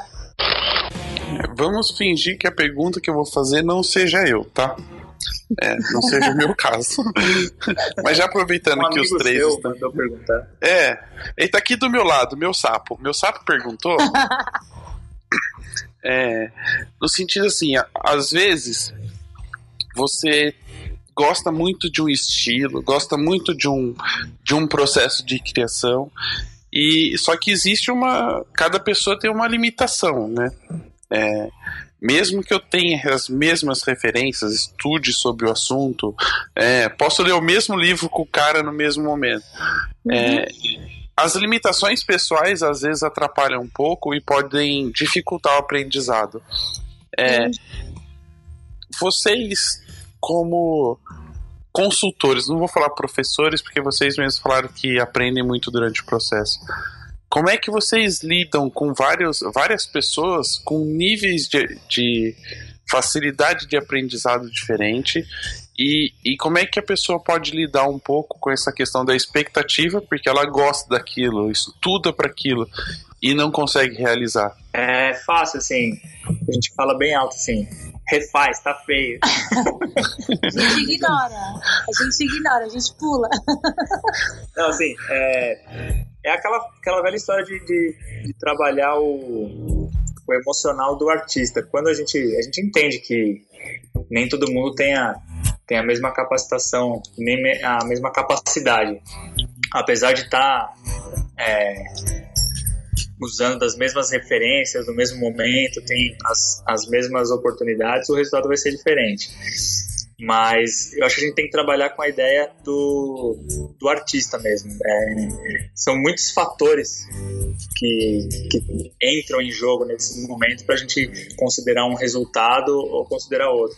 Acho que a questão do aprendizado, é, nesse aspecto aqui da, da fotografia, a gente teria que fazer um, um recorte específico para cada assunto para ver quem está evoluindo, quem, quem deixa de, de corresponder a, como eu posso dizer, ao resultado, porque como a gente vai mensurar o quem está evoluindo e quem não está evoluindo no sentido artístico da coisa, né? Até porque eu acho que, é, independente do, do momento, vai colocar do nível que a pessoa esteja, é, não, aquilo que a gente está passando é, não é algo que você precisa ter um background, que você precisa ter é, um determinado ah, ah, currículo para atingir. Tanto que a gente, quando a gente fala de fotografia, a gente não fala sobre técnica, a gente não fala sobre diafragma, fala, na verdade, sobre a- o, o registro daquilo que você quer expressar. Então, e, é, tanto em arte como em fotografia quanto, quan- como em empreendedorismo, o que a gente passa é, na oficina Repensar é, independe do nível, da base que a pessoa tenha da bagagem, porque a qualquer momento da vida dela pode pegar aquilo e, e trazer um resultado melhor com aquilo que ela tem, entendeu? São ferramentas que a gente acaba é, colocando e disponibilizando para ela para que se ela tá na etapa 1, na etapa 2 ou na etapa 3, ela vai ter um resultado melhor, justamente porque a gente tentou colocar ali para ela ferramentas que vão ajudar, independente do negócio. Tanto que na, na oficina a gente não fala que são simplesmente fotógrafos de casamento. Então a gente tem fotógrafos de casamento, tem fotógrafos de newborn, tem fotógrafos de família, tem. é, é, enfim, não, não é uma coisa tão específica. São fotógrafos e cada um tá no seu momento, cada um tem a, tá, tá no seu é, na sua atividade, no seu negócio ali, né, no, no ramo de atuação.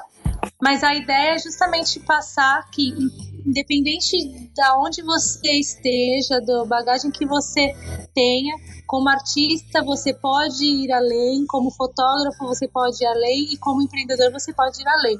É mais ou menos essa a ideia. Não, a gente não tá, não, não tem essa preocupação de nivelar o grupo, porque tá realmente tá até a gente, eu, Fábio, a Rafa, tá cada um tá num momento também.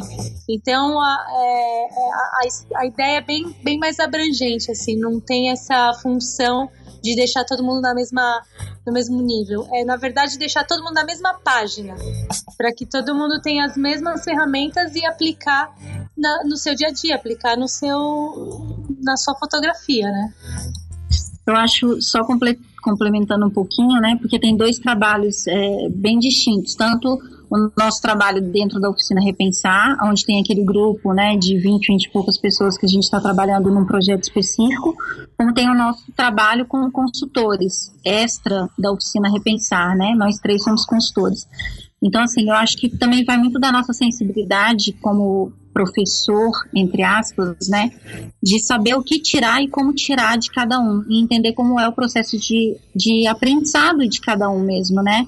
Eu brinco que eu falo assim, eu prefiro aprender sozinha, eu prefiro que me dê 300 livros, eu estude e faça como quiser. Eu posso ler três livros ao mesmo tempo. Hoje em dia eu estou lendo três livros, um de administração, um de mídias e um de Jung. Então, assim, são três assuntos completamente diferentes e eu estou lendo ao mesmo tempo. Mas eu não posso exigir isso de outra pessoa, porque cada um aprende de um jeito, né? Então, quando você me fala, assim, do momento de vida da pessoa, de como a gente trabalha esse processo de aprendizado, na oficina Repensar, a gente trouxe muito um conceito meio montessoriano de ensino. A gente quer que a pessoa coloque a mão na massa, que a pessoa traga a bagagem dela, que traga a realidade dela, porque quanto mais ela trouxer dela, mais fácil a gente consegue que ela também absorva tudo que, que a gente está passando. Então, que a gente, a gente foi mais para essa linha Paulo Freire de ensino, assim, sabe? Uma coisa muito mais colaborativa do que uma coisa, nós temos o conteúdo e estamos despejando em vocês. É muito mais uma troca. Então, como é uma troca, cada um tem o seu degrau aí, né? E, se eu falar de momento de vida, eu dou consultoria às vezes para pessoas que estão passando por um processo depressivo tão grande que eu dou uma pausa na, na minha consultoria, paro de exigir resultados na fotografia para trabalhar o emocional dela porque eu acho importante. Eu acho que eu não sou simplesmente a consultora para exigir resultado, porque ela mesma está se exigindo, além do que naquele momento ela é capaz. Então eu acho que vai um pouquinho mais da, dessa veia, desse, desse caminho que a gente seguiu na oficina. Porque assim, eu sou meio nerd, eu gosto de, de comprar muito livro de arte, de ter esse material. E eu vejo que a galera confunde estudar arte com entrar no Pinterest, sabe? E assim, tem alguns livros, até tô com ele aberto aqui, que são esses livros de auto- autoajuda arte. Que é tipo. É, Roube como um artista, sabe? Que são livros que estão na moda, eles são legais, mas a galera esquece de estudar a história da arte, estudar a arte para ficar nessas dicas de coisas artísticas. Pra ficar estangrizando o negócio. Tipo isso. É, tem- esse livro é bem legal, mas você tem que tomar cuidado porque ele, ele é muito superficial. Então, para quem tem bagagem artística, ele é muito interessante. Para quem tá chegando agora e só vai ler ele e tentar seguir as dicas, você vai ser mais um copiador do que propriamente um artista. E de novo vai andar junto com a moda, né? Porque a moda agora é isso. É, deixa eu aproveitar então e perguntar. É, quando a gente fala, a gente falou muito de referências, né? E citamos pinturas, é, é, um pouco também de, de fotógrafos. É, o que vocês consideram como referências? A Rafa falou um pouquinho do estilo de vida. É, então, eu poderia dizer que referência é tudo sobre uma, uma pessoa, na verdade. Não. Não. Não só o que ela faz, mas tipo, É, não só a vive, obra. O que não ela só come. a obra, mas o, Não. sobre a pessoa. Não, exatamente. Tem uma frase do, do Duchamp, eu não tenho certeza como é a tradução, mas ele fala assim, ele não se interessa por arte, ele se interessa por aqueles que produzem arte. É alguma coisa assim. Que é ali onde tem, tem as, as verdadeiras referências e inspirações. Então, é, não menosprezar o, o, o pequeno do dia a dia, sabe? Aquela coisa da simplicidade. Então, uma conversa é uma referência, uma música que alguém passa é uma referência, é, um poema de rua, uma, uma pintura em carroceria de caminhão também é referência. o jeito que o cara passa Ah. margarina no pão. É, porque se ele é canhoto, você vai perceber que pra ele a vida é meio diferente da minha que é destra, entendeu? Eu sou destro. E Isso faz com que a gente construa é, referência para quando pintar um, problema, a gente ter, de fato, ter referência para para aplicar, né? Agora eu Tem pensei algum- mais como designer do que como fotógrafo. Deixa eu fazer uma pergunta. Alguém, alguém dessa conversa é canhoto? Eu não. Não. Não. Putz, grilo, eu preciso perguntar. Eu sempre esqueço e agora que vocês falaram de. Mas a, a minha irmã é. A minha irmã é, e ela, fa, ela reclama da maçaneta da porta. Não, mas eu queria saber. Sabe o que eu queria verdade. saber? Eu queria saber como é que um fotógrafo canhoto trabalha. Se ele sente muita dificuldade. Ah, deve ter é, as suas adaptações, né? Igual quem toca instrumento musical. Ó, vou te falar que eu acho que ele não tem problema nenhum, porque. Não, porque assim. a-. Não, porque eu nunca vi câmera com um botão na esquerda. Então, assim, sabe quando você já, já nasce meio que condicionado a falar, ó, sua mão direita vai funcionar para apertar o disparador? É igual dirigir. O câmbio vai ser sempre na direita e. Então, mas pe- ah, pensa comigo. Eu, se eu vou pra Inglaterra, por exemplo, né? Eu tenho que dirigir do lado contrário. Até aí É. tudo bem. Mas eu tenho que trocar câmbio com a mão esquerda. Sim. Cara, vai ser muito estranho. Como é que eu não, eu não tenho coordenação motora pra trocar o câmbio com a mão esquerda. Mas aí você desenvolve essa habilidade.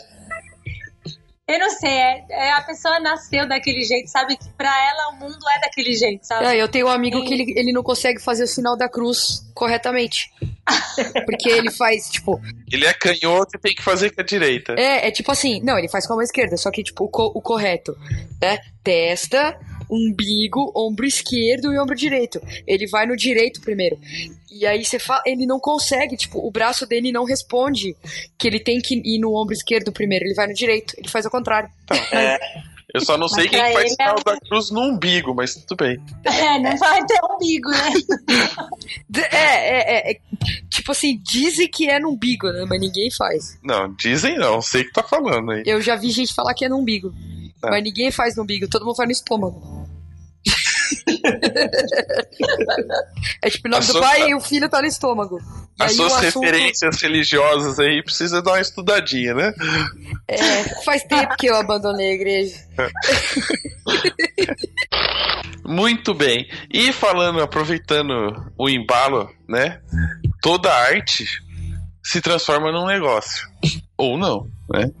E no nosso caso, a fotografia, que é uma arte, ou se espera que seja, se deve transformar em um negócio, porque precisamos comprar câmeras, né? ou não? Ou não. Seria bom, né? Poder fotografar sem gastar tanto dinheiro comprando equipamento. E Pior ainda é comprando os HDs. Pois é. é, a gente não sabe o que, que a gente gasta primeiro, né? Se é com clique ou com armazenamento dele. Pois é. E como é que a gente faz então para transformar todas essa, essas referências, né, a, a nossa arte em um negócio? A importância de transformar a fotografia em um negócio.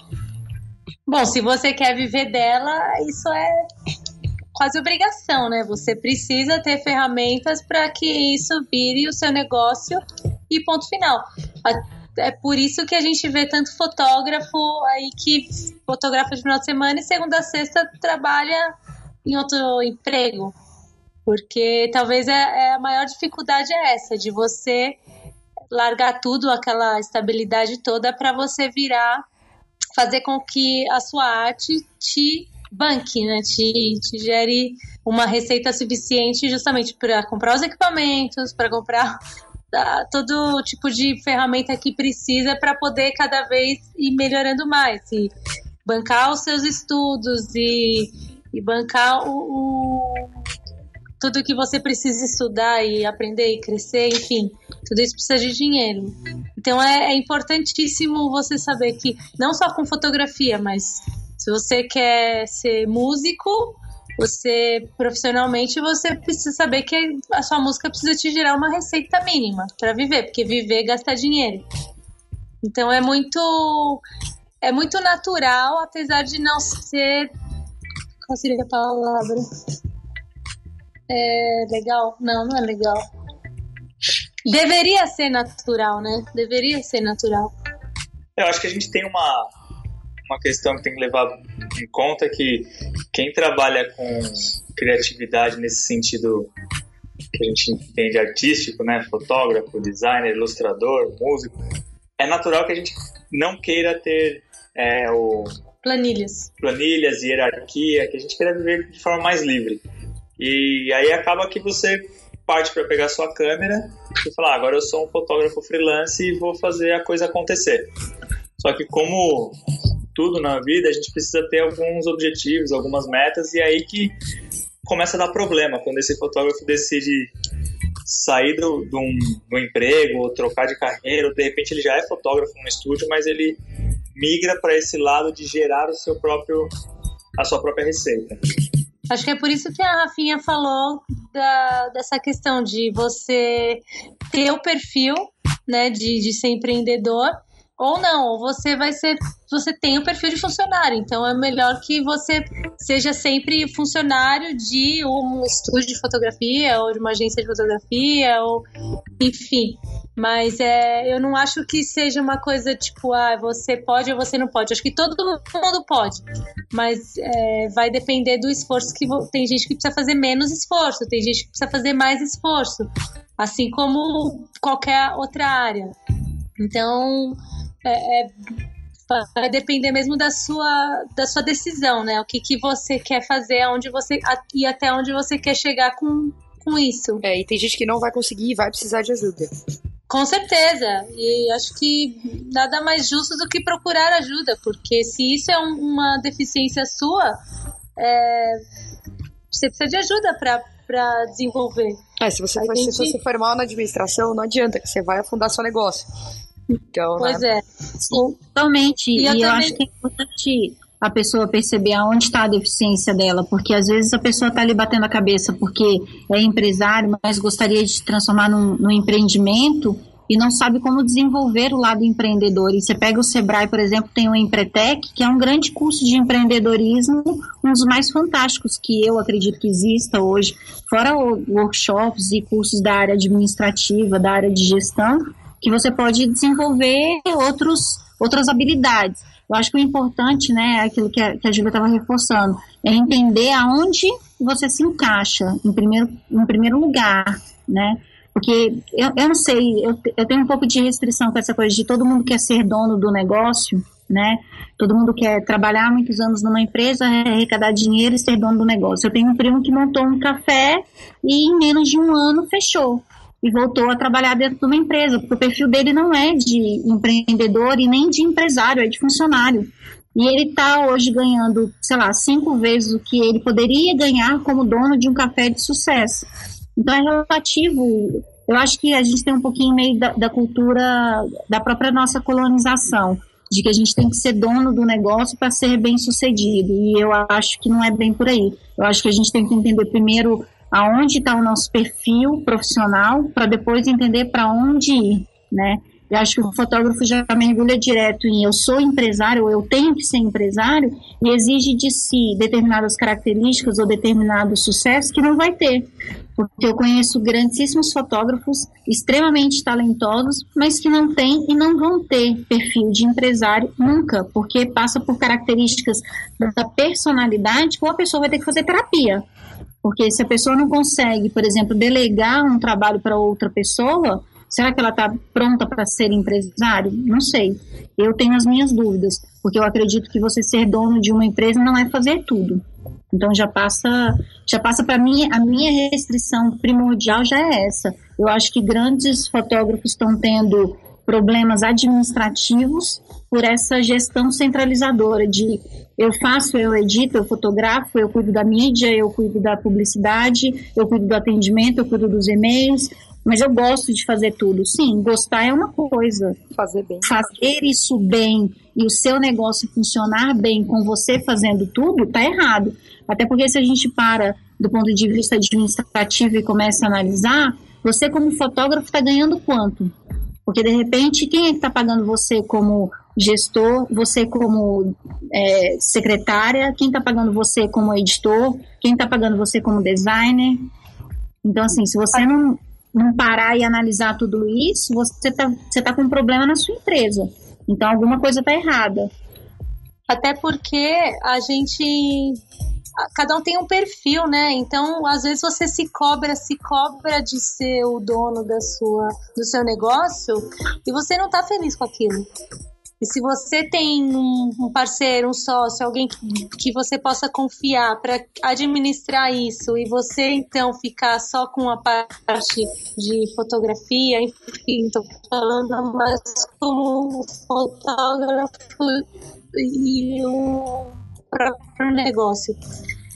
Acho que é importante você identificar e mesmo que você não consiga, não queira, no caso, não consiga é, é, fazer então a gestão, por que não você contratar alguém para fazer, um especialista para você? Eu acho que isso todo mundo fica feliz, porque a pessoa especializada naquilo está te gerando um negócio e você está fazendo aquilo que você mais gosta, você está fazendo o clique. A gente, eu e a Julia aqui, entre nós dois, a gente tem, tem aquela brincadeira. Você, tá na moda agora falar desse é, I love my job, né? Eu amo o que eu faço. A gente fala isso é bom porque a gente tem que agora descobrir aquele administrador que ama o trabalho dele porque eu quero ele comigo. Que eu vou ser feliz é. sendo o fotógrafo, ele vai ser feliz sendo o administrativo, o financeiro, o contador. Enfim, cada um na sua, na sua área de atuação, cada um na sua feliz. especialização, né? E... e você não se frustra, né? Como fotógrafo, poxa, o meu negócio, eu não consigo botar para frente e tal. É, eu acho importante você conhecer sobre o assunto, mas mais importante ainda é você identificar quem possa preencher essa, esse, esse gap aí do seu identificar os especialistas, né? Sim. A gente fala, eu sou fotógrafo, quando minha câmera quebra, não sou eu que tento arrumar ela, eu mando para um especialista quando a minha planilha de Excel não está batendo aqueles cálculos de projeção financeira, a gente contrata e consulta alguém que é especialista nisso. Eu não vou ficar gastando tempo precioso de, de buscar referência, de estudar arte, de, de trabalhar o meu próprio negócio com, com tarefas tão operacionais. Eu acho que até a questão é, é, é de edição, de tratamento de imagem, é, tem fotógrafo que é muito é, ele é tão apegado a todos os processos que às vezes é uma coisa tão que é uma coisa que, que para ele perde tanto tempo até para estudar e ir atrás de coisas novas. É, eu não vou dizer perder tempo, óbvio, a edição, o tratamento de imagem faz parte do trabalho e é uma extensão do que você fotografou. Mas às vezes isso é uma coisa que talvez você possa também delegar é, e você ter mais tempo para ir atrás de coisas novas, né? o que, que a gente conversou muito, a gente percebeu, até a Rafa é, construiu uma tabela para a gente transformar isso em números. É, na fotografia de casamento, qual que é o volume que cada fotógrafo investe em horas em cada uma das fases do trabalho. Então, a fotografia em si durante o evento, a pré-produção, a reunião com o cliente, a seleção das imagens, a, a entrega desse material. E quando a gente começa a perceber esse, esse montante de trabalho em horas, fica mais claro de perceber que, ó, na verdade, a gente tem algumas tarefas que a gente pode pensar numa terceirização, ou a gente pode é, delegar, pode montar uma equipe interna para resolver esse problema. Porque se você for pensar que de ponta a ponta você quer passar por todas as etapas, é, você vai começar cada vez mais delegar para si mesmo, quando que você na verdade deveria ter tempo livre para ser mais artista, para ser mais fotógrafo, para desenvolver o seu negócio pensando numa num futuro para ele, né? E aí que, que vem essa questão da gente destrinchar o nosso fluxo de trabalho, entender o que é função operacional, o que é função criativa, o que é função estratégica, para saber quanto tempo a gente deve investir em cada um e qual o nível de energia para cada situação. E eu acho que por mais que você goste de uma coisa, né? Por mais que a gente goste de sentar, olhar nossas fotos, escolher o que ficou bom, o que não ficou bom, o que podia ter melhorado, tratar, mexer em cor, tudo, tem uma hora que enche o saco, né? Você faz tanto que tem uma hora que você fala, puta que saco, hoje eu tenho que tratar foto, sabe? É, então você precisa às vezes dar uma uma relaxada, esquecer um pouco que você também tem que fazer essas coisas mais rotineiras, mais automatizadas e deixar para alguém, sabe, ó, faz aí, fulano, eu confio em você. Acho que até, até mais do que só você se estressar de fazer tanto, de encher o saco, até para você poder ter o seu tempo de continuar criando e continuar é, se, se inspirando, porque a gente precisa de tempo para isso. Na correria, na, no dia a dia, você não consegue parar para poder se inspirar, para poder estudar ou para poder é, é, é, fazer alguma coisa diferente, criar alguma coisa nova. É, quando eu e o Fábio, quando a gente viaja, é, e, né, avião é uma droga, né? Porque avião você não tem nada para fazer. E é engraçado que a gente acaba aproveitando o tempo de avião para justamente poder conversar e trocar e, e falar de novos projetos, de possibilidades e tal.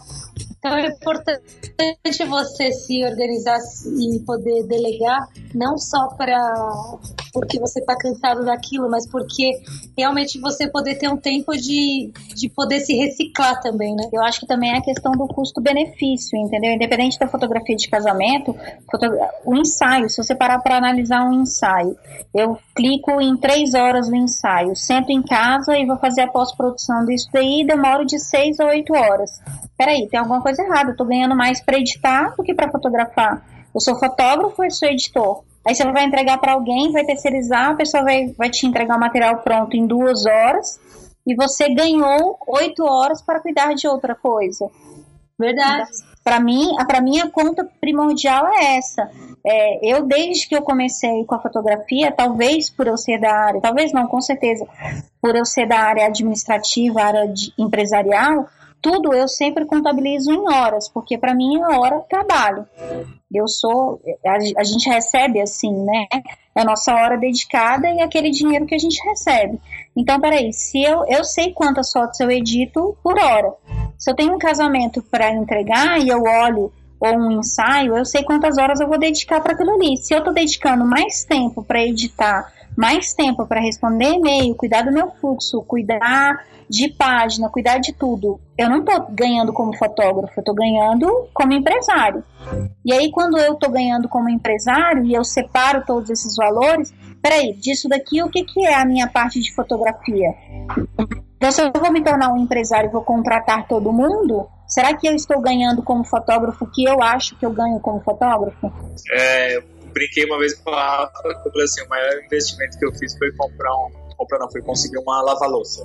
Porque o tempo que você gasta do seu dia tendo que lavar louça, por exemplo, é ridículo.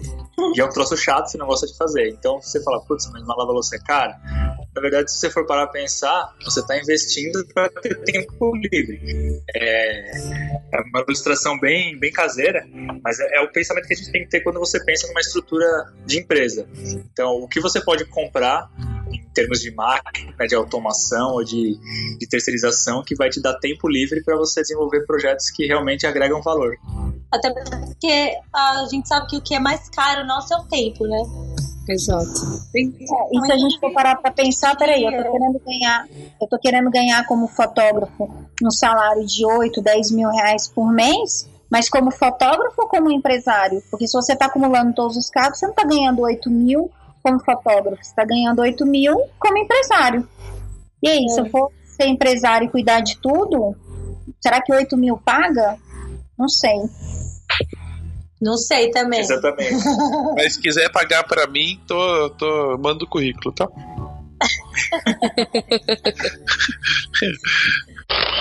É, é, uma, é uma assim é uma observação que acabam fazendo né uma análise vocês que já têm um, um certo tempo de, de experiência já têm um, um trabalho que é eu vou vou dizer regular, mas no sentido de vocês mais ou menos sabem é constante, exatamente. É, não regular de baixa qualidade, né? Que a professora dava igual na prova. É, mas para quem tá começando, eu me vejo nesse, neste ponto. Quer dizer, eu me vejo, não, finja que não sou eu fazendo essa pergunta. É, é o sapo. É, sendo um segundo fotógrafo, por exemplo, de um, de um estúdio ou de um profissional que, que já é do mercado e tem, tem experiência. Essa experiência de ser um segundo fotógrafo, de poder acompanhar de perto todas essas questões, né? Por exemplo, você visualiza que o cara perde tempo tendo que resolver pepino administrativo, banco, é, levar equipamento para consertar, ir comprar equipamento, ir comprar HD e todo esse processo que a gente citou aqui que toma tempo. É, é um bom começo de carreira para você definir se você é um empreendedor ou se você seria um bom funcionário, igual a gente citou no começo, no começo do programa, a gente citou algumas vezes. Olha, Nossa, nossa, aqui, a né? gente pega no verde. Eu, eu me formei em design. Design, por princípio, é assim, aquela coisa de pensar projeto, pensar o desenvolvimento de, de alguma coisa, achar a solução. Mas eu saí da faculdade com aquela necessidade de ter que fazer uma visita no Sebrae para entender como fazer a gestão de um projeto, porque a gente é, é ensinado na, na faculdade e até nesses, principalmente nesses cursos de fotografia, a pensar só a fotografia. E até no exemplo do segundo fotógrafo, eu acho que às vezes ele não tem nem a consciência de, de ver essa, essa questão do, do macro, de como funciona o negócio fotográfico, porque ele fica muito é, preocupado em desenvolver a, a, a função do segundo fotógrafo. Ele precisaria é, até fazer aquela, aquela função 360 de estagiário, de passar por todos os departamentos para entender como tudo funciona, para saber se realmente ele quer encarar o desafio de, ser, de estar à frente de tudo aquilo. É, eu ia falar que minha avó sempre diz que sabe é aquele que aprende vendo. É, se você, tipo, na função de segundo fotógrafo, se você tem a- a- o privilégio de acompanhar um primeiro fotógrafo além do clique, né, além de simplesmente ir lá fotografar e entregar o cartão, é, poxa, é um, uma consultoria VIP ali, né? Você poder saber do dia a dia, você poder saber da pós-produção e tal. Não sei se todos os segundos fotógrafos têm esse privilégio, mas eu acho que ser, começar como um segundo fotógrafo é sim uma experiência super válida, super rica, inclusive para para você poder decidir até se você quer um dia se tornar o primeiro fotógrafo. Eu conheço fotógrafos que é, começaram como segundo fotógrafos, de repente quiseram a- é, sei lá, lançar o próprio nome e começar então a adquirir os próprios clientes, viram que não é simplesmente ah, me paga, eu vou lá fotografo, depois te entrego as fotos, beijo, tchau. Não é só isso. O, processo, o, o trabalho de pós-produção é tão importante quanto o clique. E às vezes até mais. Porque você realmente precisa é, manter ali um, um, negócio que funcione, que te ajude a garantir novos clientes. Mas eu já vi que é, fotó segundos fotógrafos que que tiveram essa experiência de então começar a ter é, os seus próprios negócios, o próprio trabalho e ver que não, que realmente eu sou mais feliz sendo segundo fotógrafo. Isso não é desmérito. Isso não é. Existe essa palavra, desmérito? Nem sei se existe. Mas isso não é nada, não é ruim que eu quero dizer, porque o seu negócio é aquele, é ser segundo fotógrafo e você tá ganhando com aquilo ótimo. É, de novo o que a gente falou, é você identificar o que te faz feliz, identificar o que funciona para você e, e fazer a sua carreira em cima daquilo. E acho também, Júlia, que não só após, né, como pré, quer dizer, a maioria das pessoas Com tem certeza. uma grande dificuldade de captação de cliente. Então eu vou me lançar no mercado e qual é a minha capacidade de captar cliente? Quer dizer, eu estou trabalhando como segundo fotógrafo de um cara que está há quatro anos no mercado e hoje ele tem bons clientes e eu estou indo para bons casamentos. E aí eu começo a trabalhar e vou pegar casamentos ruins ou trabalhos ruins, ou vou ficar fazendo trabalho para amigos, para conseguir construir o meu material, para conseguir em dois anos trabalhar como eu sonhava, ou ter o retorno que eu sonhava. E o que acontece muito, principalmente nas consultorias que eu presto, é isso. O fotógrafo começa a trabalhar como primeiro, querendo ou na expectativa de ter o sucesso que ele estava vendo para quem ele prestava serviço. Só que sem analisar o que, que o cara construiu para conseguir chegar até ali. E sem se dar o tempo, quer dizer, é, por exemplo, eu vejo hoje, né? Eu, vocês, o Nelson, o Danilo, o Zapico, todo, toda essa galera foi da mesma época que a gente começou, né? Então, assim, hoje estão tendo grandes resultados pela sementinha que plantaram lá atrás. Mas quanto tempo a gente bateu cabeça indo atrás de cliente, trabalhando exaustivamente, trabalhando além do que dava conta? Quer Eu dizer, acho- qual é trabalho de maturidade profissional aí? Não, acho legal até você é, citar isso que tem um processo, né? Você não, não começa hoje com um casamento já um casamento incrível, mas tem um processo e, e, assim, você precisa identificar, né? Você está começando, você quer passar por esse processo, eu acho super importante esse processo, entendeu? De, de crescimento. Porque quando você é, é, quanto mais você né, vai caminhando aí na carreira, chega na maturidade, você poder decidir o que você quer. Ah, não, realmente eu quero me lançar como fotógrafo e ter ali a minha marca e assinar e tal. Ou não, eu quero sim trabalhar para outras pessoas e isso vai me, me realizar, me fazer feliz porque eu tenho outras prioridades e isso e aquilo. Enfim, eu acho que é um processo como você acabou de, de listar, a gente dá as cabeçadas, a gente aprende, a gente pega casamento que não era para ter pego, a gente dá as cabeçadas na pós do álbum, na, antes até no prospectando clientes, enfim, são, são várias cabeçadas. Mesmo é, quando você assiste, né? Quando você consegue ter a oportunidade de assistir um fotógrafo e ver e tentar aprender com com os erros dele ou com o, o processo de trabalho dele, mesmo assim, quando você vai viver a sua prática, você aprende nas cabeçadas e nos erros também. Então, é um processo que não adianta. Assim como em toda profissão, você começa como estagiário, você não começa já lá em cima como diretor. Então, você começa estagiário, e aí você vai crescendo, vai amadurecendo e define então o que que, o que, que funciona para você. É, Rafa, a gente já assustou agora 50% das pessoas que pelo Facebook tinham perguntado sobre começo de carreira, né? A gente acabou de assustar as pessoas, já acabaram de desligar. E as outras 50% ainda estão se perguntando: e agora o que, que eu faço da vida quando começo uma carreira? E você disse que ia dar algumas dicas, né? Você disse que ia falar um pouquinho do começo de carreira, de como conquistar os clientes ou os primeiros clientes.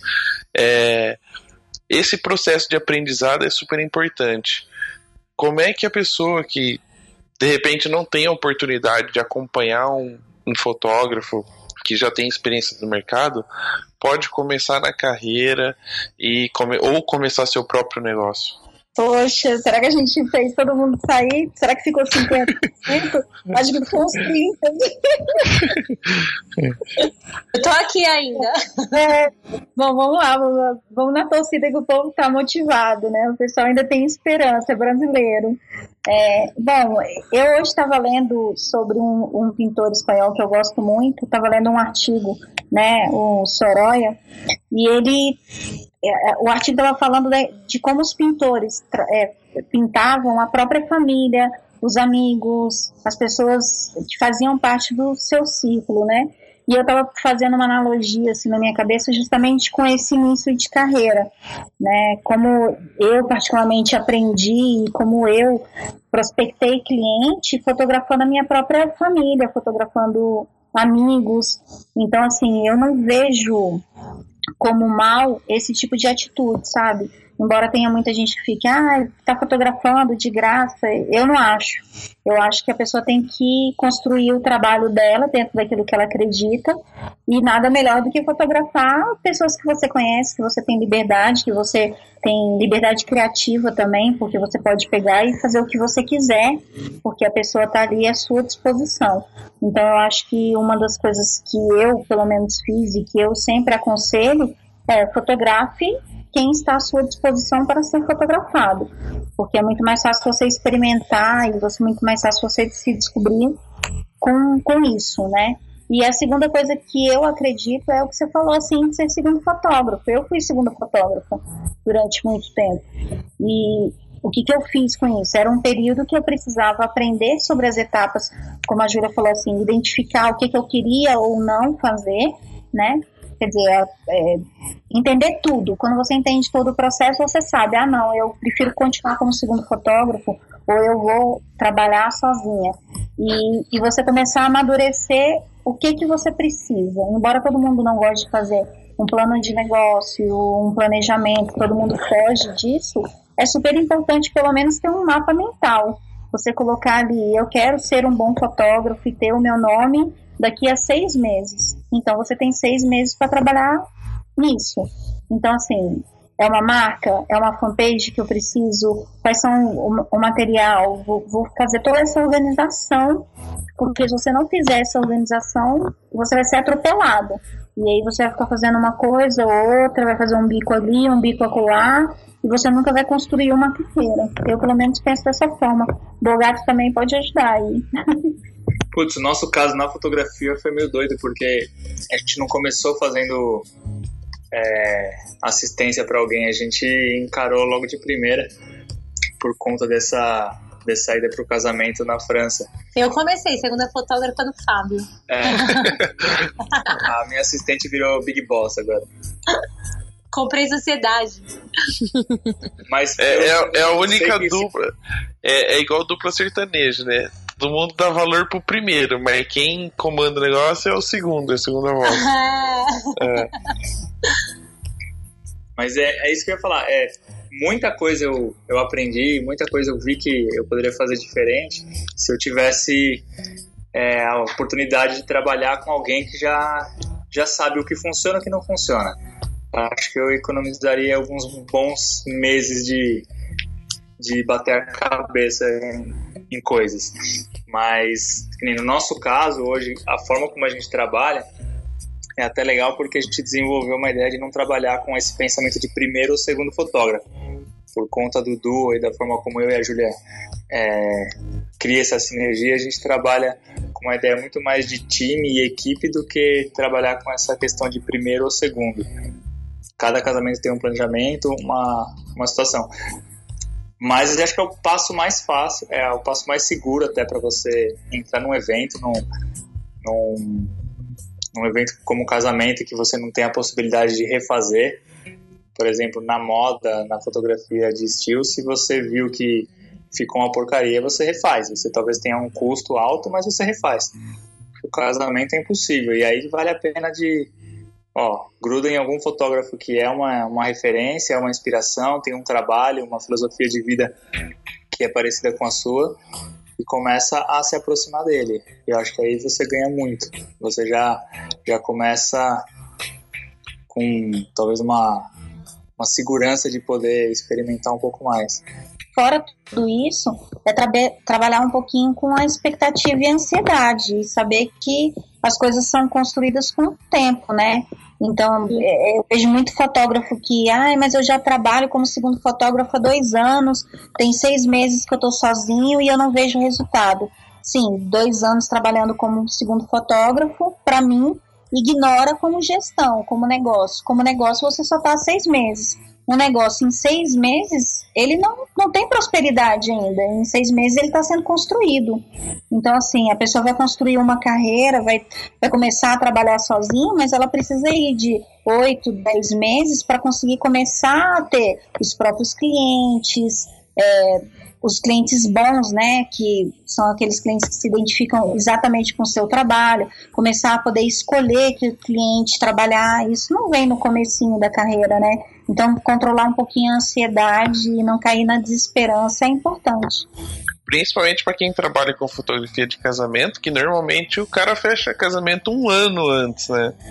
Então, seis tá. meses, se for pensar, o cara ainda tem seis meses para achar alguém que vai casar daqui a um ano. Exatamente. Se não, se não pensar dessa forma, por exemplo, quando a gente começa a ser um bom fotógrafo na nossa cidade, aí as pessoas começam a procurar a gente com um ano, um ano e meio de antecedência. Então, se eu só estou há seis meses prospectando cliente, como é que eu consigo captar esse cliente tão rápido? Não tem como, né? Então, assim, saber controlar e saber se posicionar também, saber o, não dar o passo maior que a perna. Eu acho que isso é importante. Vou até pegar o gancho aqui de umas anotações a partir dessa nossa nosso roteirinho, que muita gente pergunta, né? Mas como que eu vou achar meu cliente ideal se eu estou começando? Mas é, qual que é o, o, o, nicho de atuação? Como definir o, o meu público? Enfim, como eu vou, como eu vou trabalhar para chegar nesse cliente? E até eu, eu tenho aqui umas, umas anotações e a gente precisa pensar basicamente aquilo de é, a gente precisa definir. Então, quando o fotógrafo começa, a tendência dele é tudo que pintar eu faço. Casamento de dia, de noite na praia, no avião, debaixo d'água e vai, vai trabalhando tudo. Mas o, a consequência disso às vezes é traumático porque você sai fechando tudo na empolgação do primeiro ano.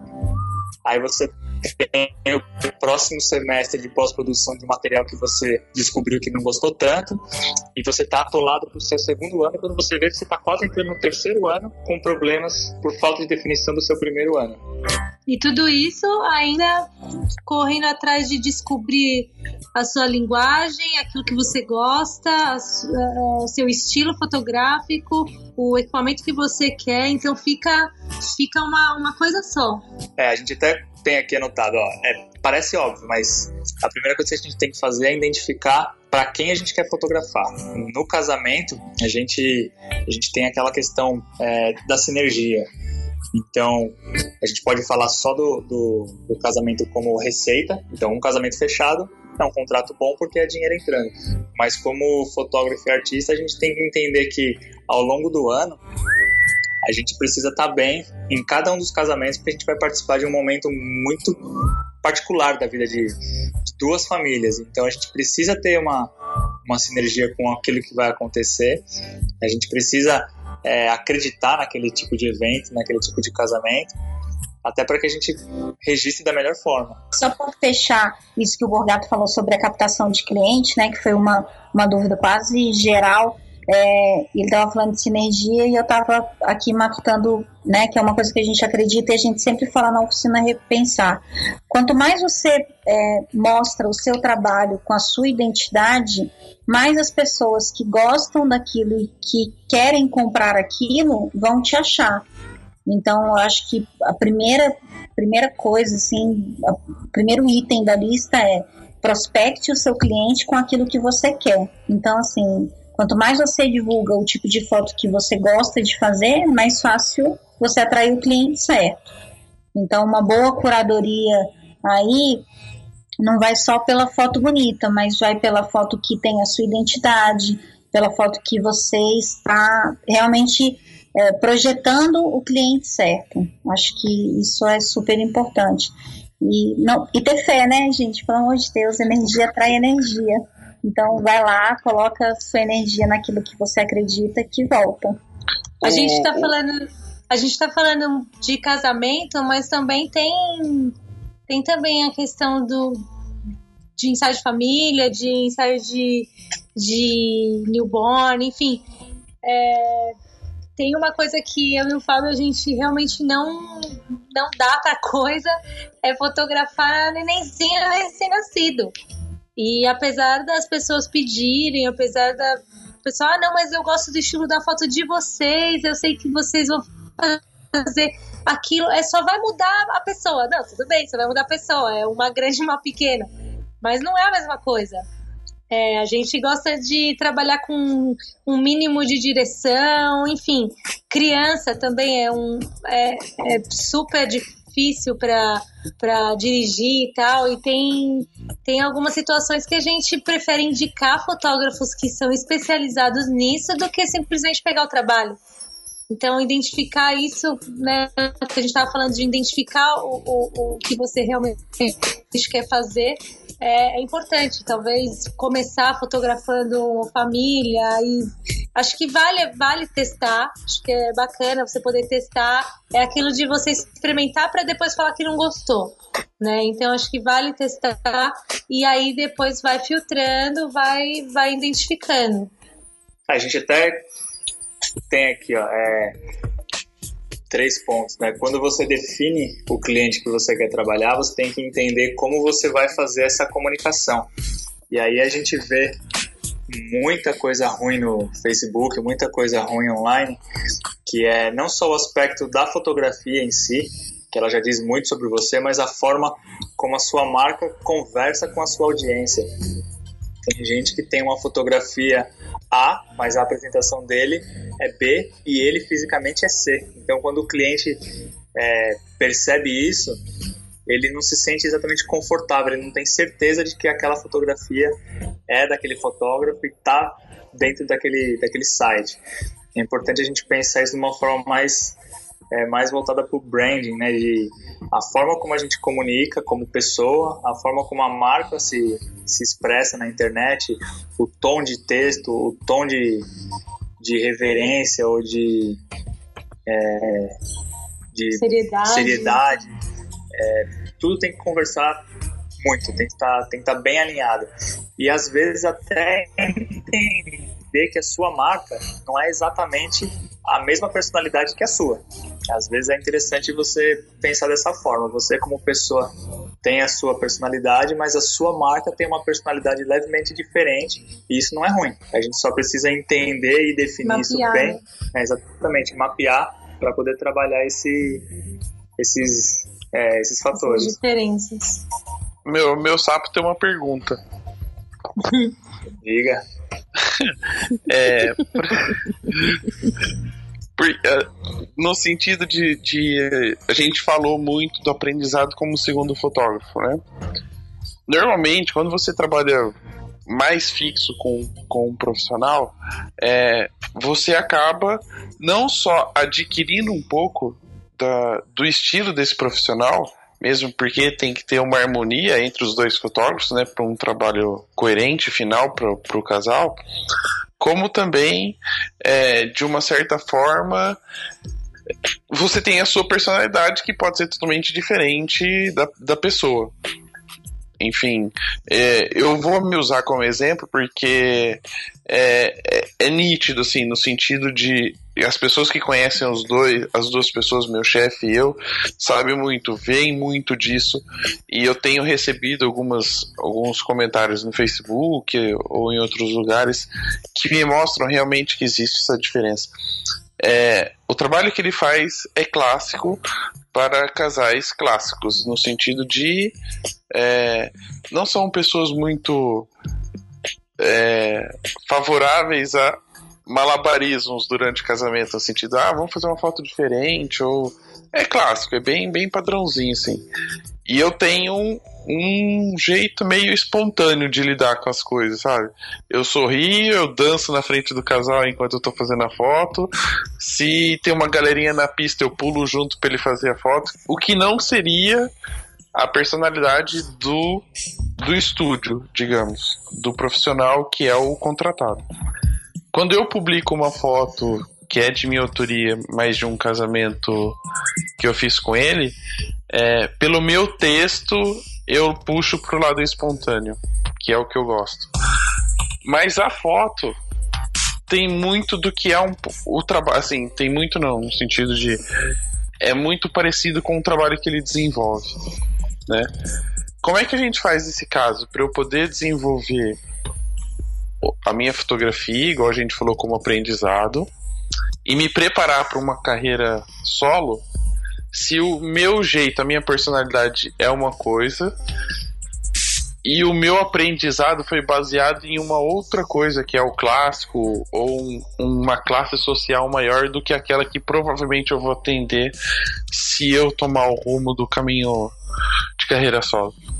Contei uma Bom. história praticamente, né? Nossa senhora, Não, eu acho- tava dormindo aqui já. Na verdade, eu não enxergo isso como um problema. Eu acho que você, especialmente, está tendo até a oportunidade de poder ver um, um lado e poder fazer outra coisa. É, no, no seu caso, é, primeiro eu, eu, eu tinha até falado antes, né? O Fábio acho que tinha até falado que se você tem a chance de poder trabalhar com alguém que já tem o seu estilo, melhor para você, porque você consegue talvez desenvolver algum, algumas habilidades até mais rápido. Mas eu acho que você tendo a, a oportunidade que você está tendo, mesmo de trabalhar com alguém que não tenha o seu estilo não tem o cliente que você quer atender, enfim, de qualquer maneira você ainda está conseguindo fazer um, trabalho que tenha mais a, sua verdade, né? A sua, a sua, aquilo que você quer expressar. Então eu acho que é, é mais uma oportunidade. É, fala aí, Rafinha, o que você, que você ia comple- completar. Então, eu, eu sou um pouquinho, é, penso um pouquinho diferente com, com relação ao segundo fotógrafo. Bom, eu, na área de casamento, eu comecei, por exemplo, com o Fábio Oliveira, e a gente tinha meio uma parceria. Eu era a segunda fotógrafa dele e ele era meu segundo fotógrafo. Só que eu tenho as minhas restrições. Eu acho que enquanto eu estou trabalhando como segunda fotógrafa dele, o casamento é dele e eu me adapto ao estilo dele. Quando eu fotografava com o Fábio, a minha fotografia era para completar o trabalho do Fábio. Não tinha a minha identidade.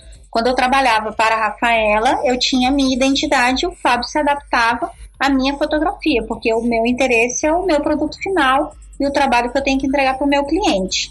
É lógico que, assim, como segunda fotógrafa, eu estou ali para o aprendizado, para adquirir experiência, para aprender todo o processo. E, óbvio que eu queria montar um portfólio, mas eu nunca usei essas fotos como meu material de divulgação, porque eu não entendo que isso é o meu material de divulgação, eu entendo que isso é o meu trabalho como segunda fotógrafa. Até porque você cria esse tipo de conflito. Eu vejo muitos fotógrafos, muitos, muitos, que são segundo fotógrafos e que não têm uma identidade nada parecida com o primeiro fotógrafo.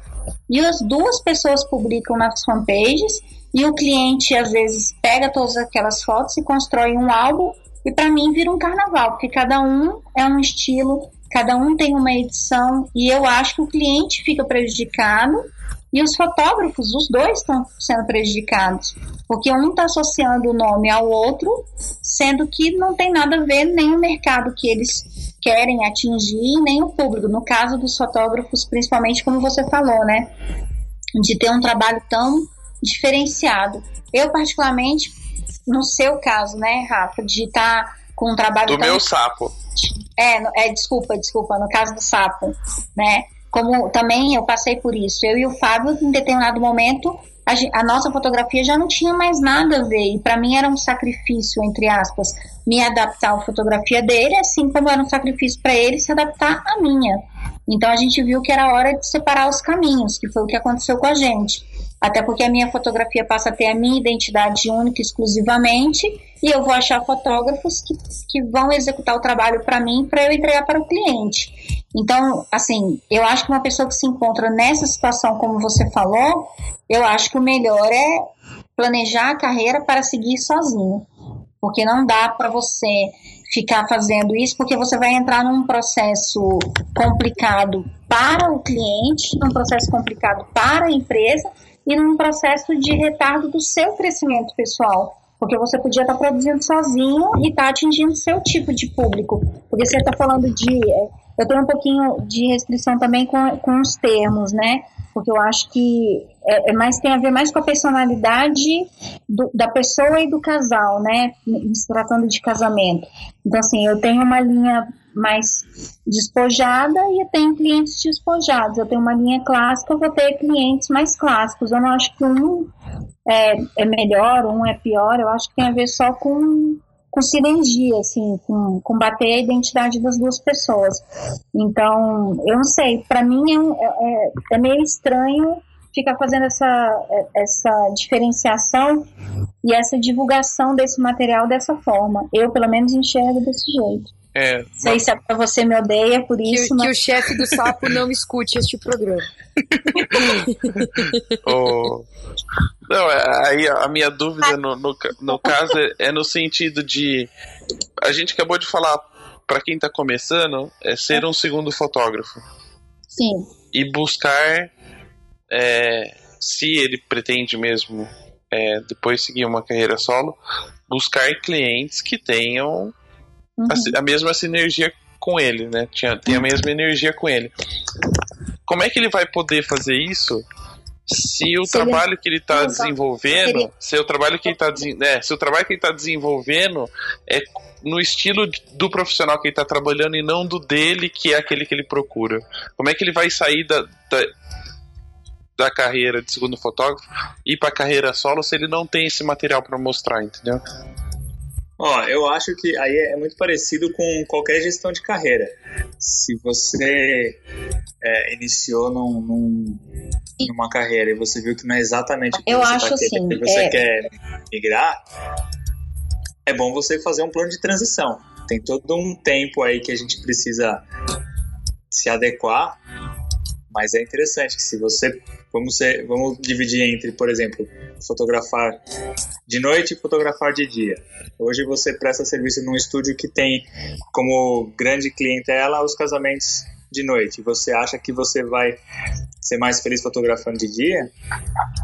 Eu acho que o quanto antes você tem que pensar em migrar para buscar oportunidade em estúdios que ofereçam esse tipo de trabalho ou encarar de vez a ruptura e partir para um, pra um para essa carreira solo, mostrando para os clientes que você precisa, que você tem é, casamentos de dia para oferecer.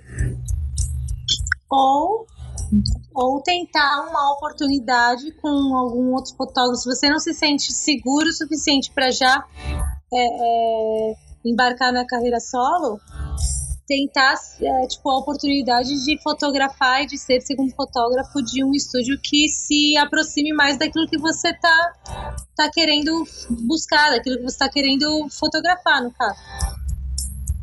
Rafa, ia fazer uma observação.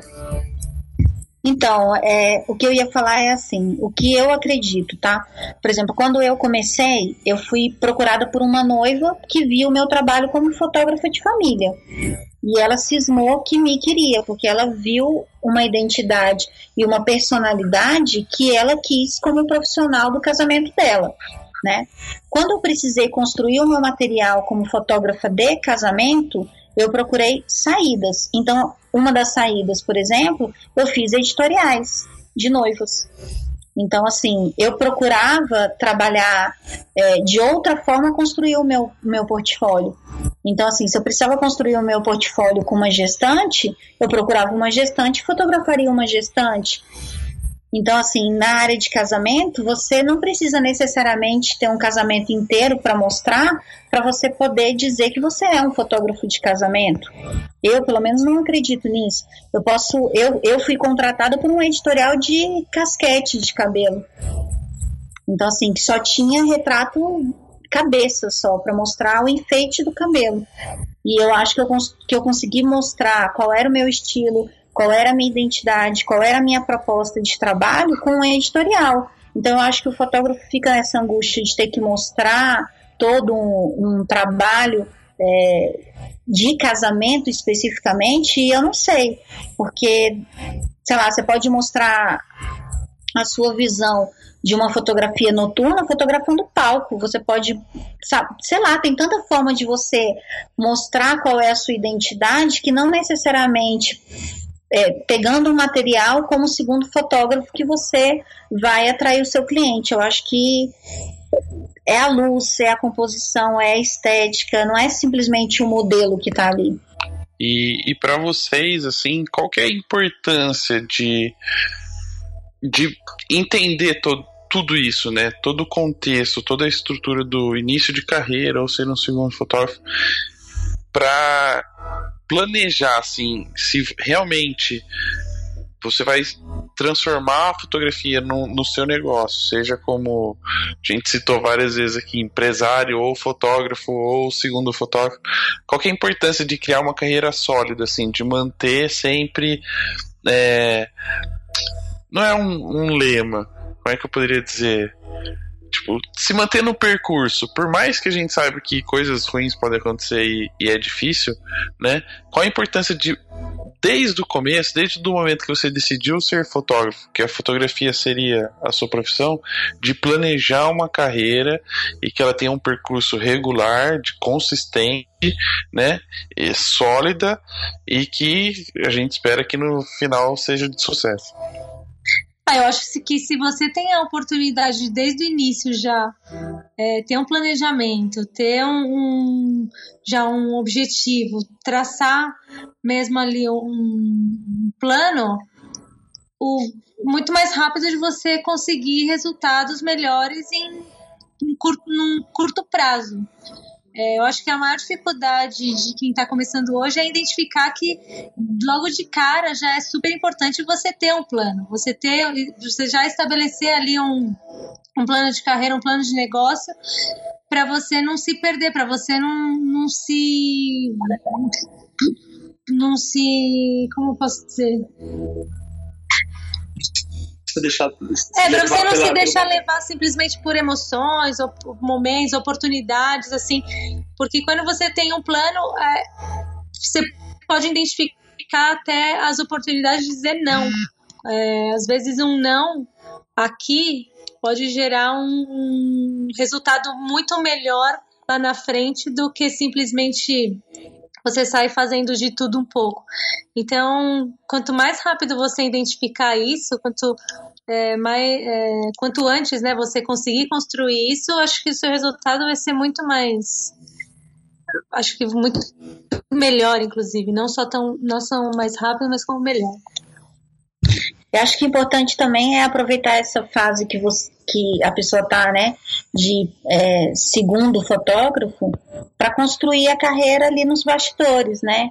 Porque é a chance que você tem de aprender com o erro do outro, né? Aprender vendo mesmo tudo que acontece e é aquela segurança financeira de que você pode investir numa marca, investir na sua fanpage, investir em todo, todas as outras ferramentas que você precisa além do clique, né? E a gente poderia incluir também nesse, nessa oportunidade a chance dele fazer network com os fornecedores de casamento. De que, Opa, importantíssimo.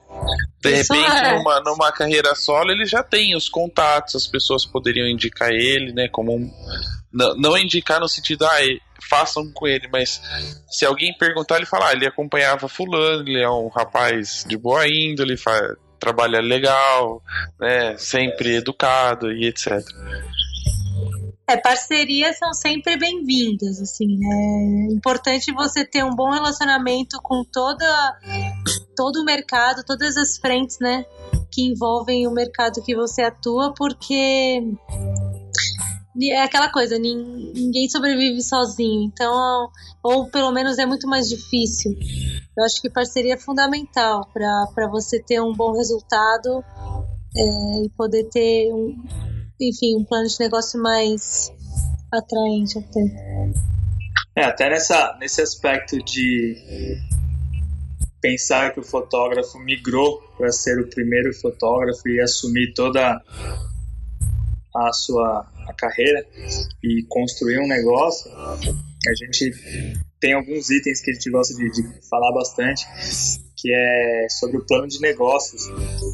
Parece que é uma, uma tarefa chata pra caramba, mas é ali onde a gente consegue se definir e colocar na balança os valores que a gente tem e quais são os valores dessa futura empresa.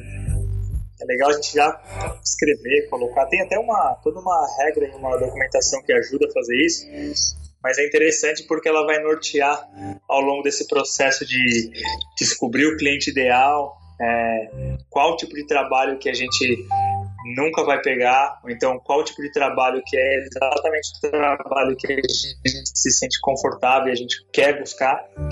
E quando a gente determina isso, a gente consegue passar para os próximos passos da construção de uma empresa, já para determinar qual que é a nossa audiência, qual que é exatamente o, o nicho de mercado que a gente vai trabalhar, como que a gente vai pensar um plano de marketing específico para esse mercado, qual é a, até o nosso plano financeiro, é uma coisa que a gente vê muito é, completamente esquecido dentre esse fotógrafo que está na transição entre ser o freelance e agora assumir o próprio negócio, que é o planejamento financeiro. É, a gente tem que lembrar que é, é muito importante ter, ter um fluxo de caixa e ter ter esse planejamento bem equilibrado para que você tenha saúde financeira. É, a partir disso, como a gente vai construir essa, essa entidade, né, que é a nova empresa, como ela vai se comportar em momentos que de repente você vai estar ausente de algumas decisões e como as as pessoas que vão fazer parte dessa equipe, dessa empresa, como elas vão se comportar, como elas vão se relacionar com esses valores que você já definiu. Enfim, tem uma série de passos que vale a pena a gente começar a estruturar para a coisa crescer e crescer de forma orgânica. E aí a gente já cai no assunto que os fotógrafos adoram se depois da fotografia. Facebook. é ou não é? Depois da É, fotografia, as coisas, as coisas que os fotógrafos mais adoram é o Facebook. Seja pra falar mal de outro, outro fotógrafo, pra dar pitaco nas fotos. Aí tá lá, tá lá conectado, né? E a gente tem uma especialista aqui no grupo de Facebook, em todos os sentidos. Né? Tanto da administração correta de uma fanpage, quanto de posts informativos de conteúdos interessantes que poucos leem, muitos curtem. é ou não é, Rafaela? Eu diria que poucos, muitos leem, porque é impressionante o que eu recebo de feedback das pessoas que leram e eu tenho nem um joinha, hein? Conta pra gente um pouquinho do dessa ligação do do trabalho fotográfico, né? Junto com a internet, a gente fala, a gente brinca com o Facebook, mas o Facebook hoje é, é uma ferramenta e é uma das principais ferramentas hoje. E eu queria que você falasse um pouquinho dessa relação das mídias sociais, da fotografia com as mídias sociais e ela como ferramenta de marketing.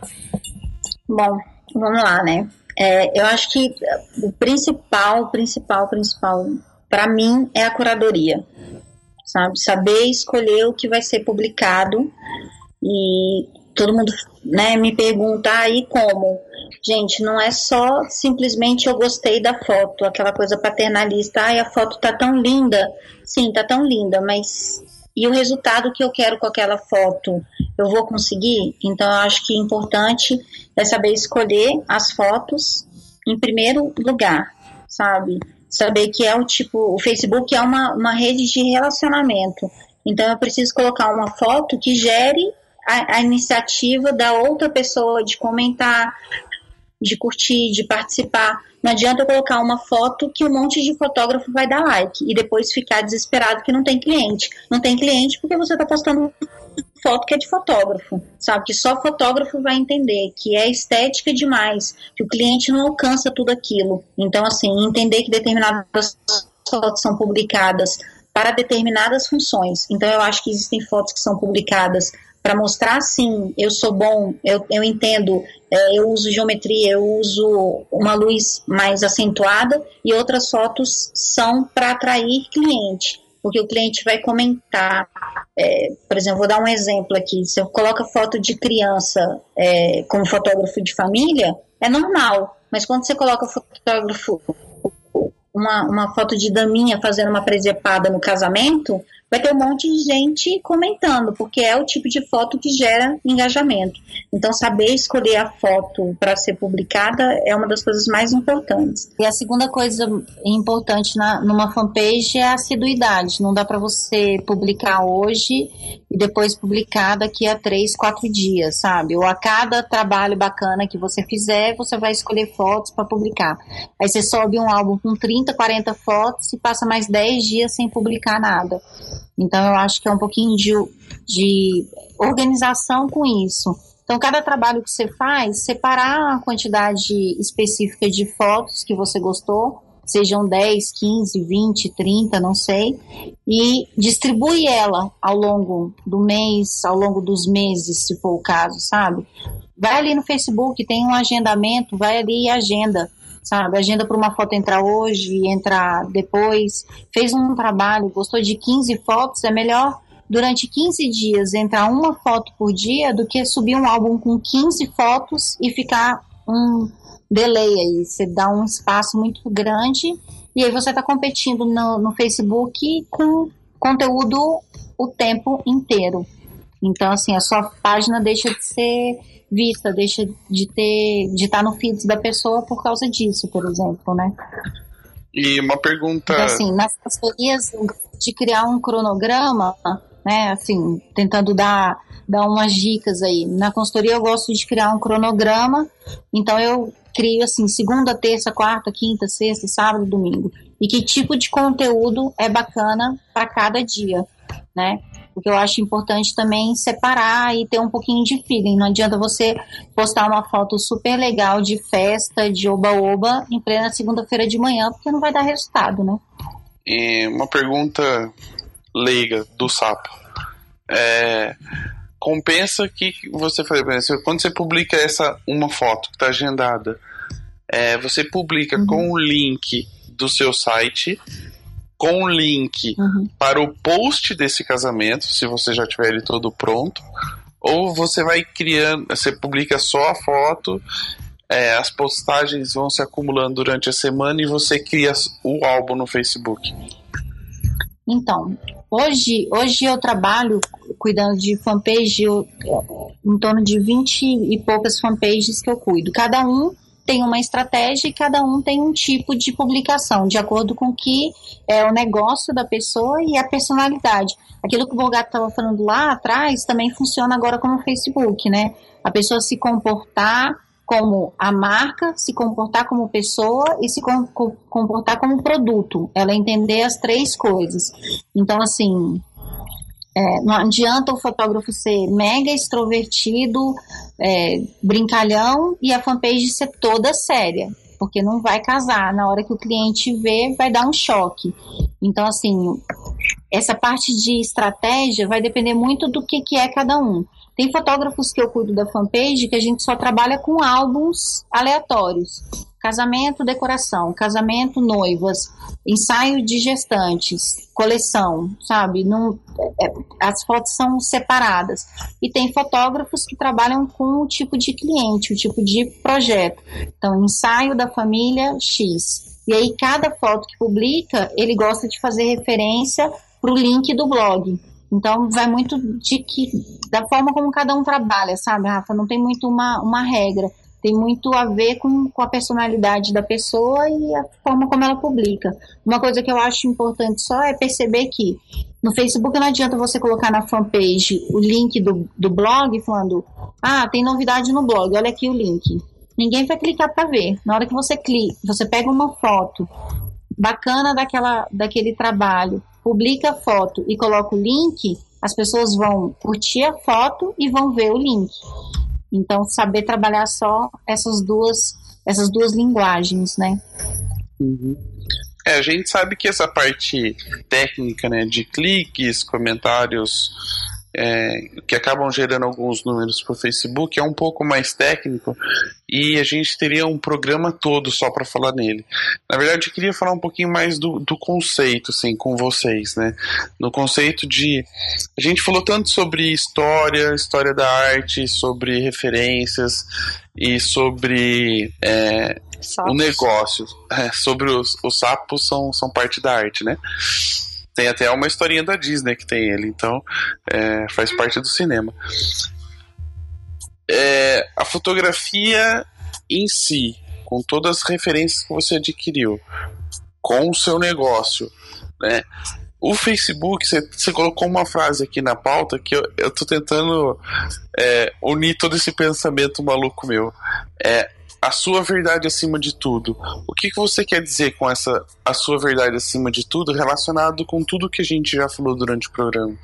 Ó, eu vou dar um exemplo. É, não é exatamente a fotografia de casamento, mas é uma transição que a publicidade tem, tem vivido muito. É aquele caso típico.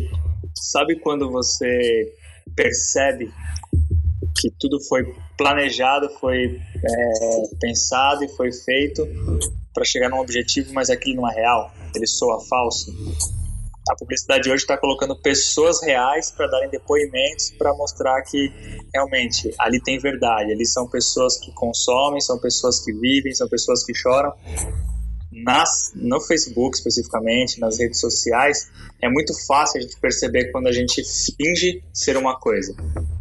Então, quando a gente coloca essa verdade, quando a gente é, diz que vale a pena investir nisso, é trazer essa autenticidade de quem você é, é voltar um pouco naquela ideia de quais são os nossos valores e não ficar criando personagem para vender alguma coisa. É muito mais fácil você ser você mesmo, porque você vai conquistar clientes que compram essa ideia, que gostam desse tipo de personalidade, gostam desse estilo de vida que você tem, do que você fingir ser algum outro fotógrafo almejando algum, algum resultado específico. É, podemos citar como exemplo, eu não sei se, se o Fábio conhece, mas eu sei que a Rafa conhece, por exemplo, o caso do, do Bigarelli, que é um cara totalmente desencanado, assim, no sentido de. para não falar louco, né?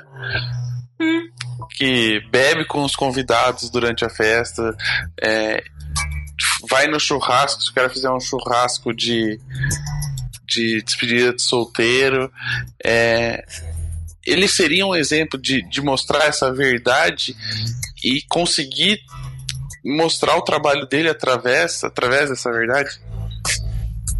Eu acho que sim, ele, eu acho que ele tem uma comunicação muito, muito verdadeira nesse sentido, que ele, a forma como ele, ele vive o trabalho dele, a forma como ele comunica isso, a forma como ele se expressa, é bem coerente uma coisa com a outra. É, eu, por exemplo, não, não sou o tipo de fotógrafo é, brincalhão. Então a minha fotografia ela não vai ser é, divertida nesse sentido de buscar gargalhada, buscar é... Na verdade é porque você não é brincalhão, né?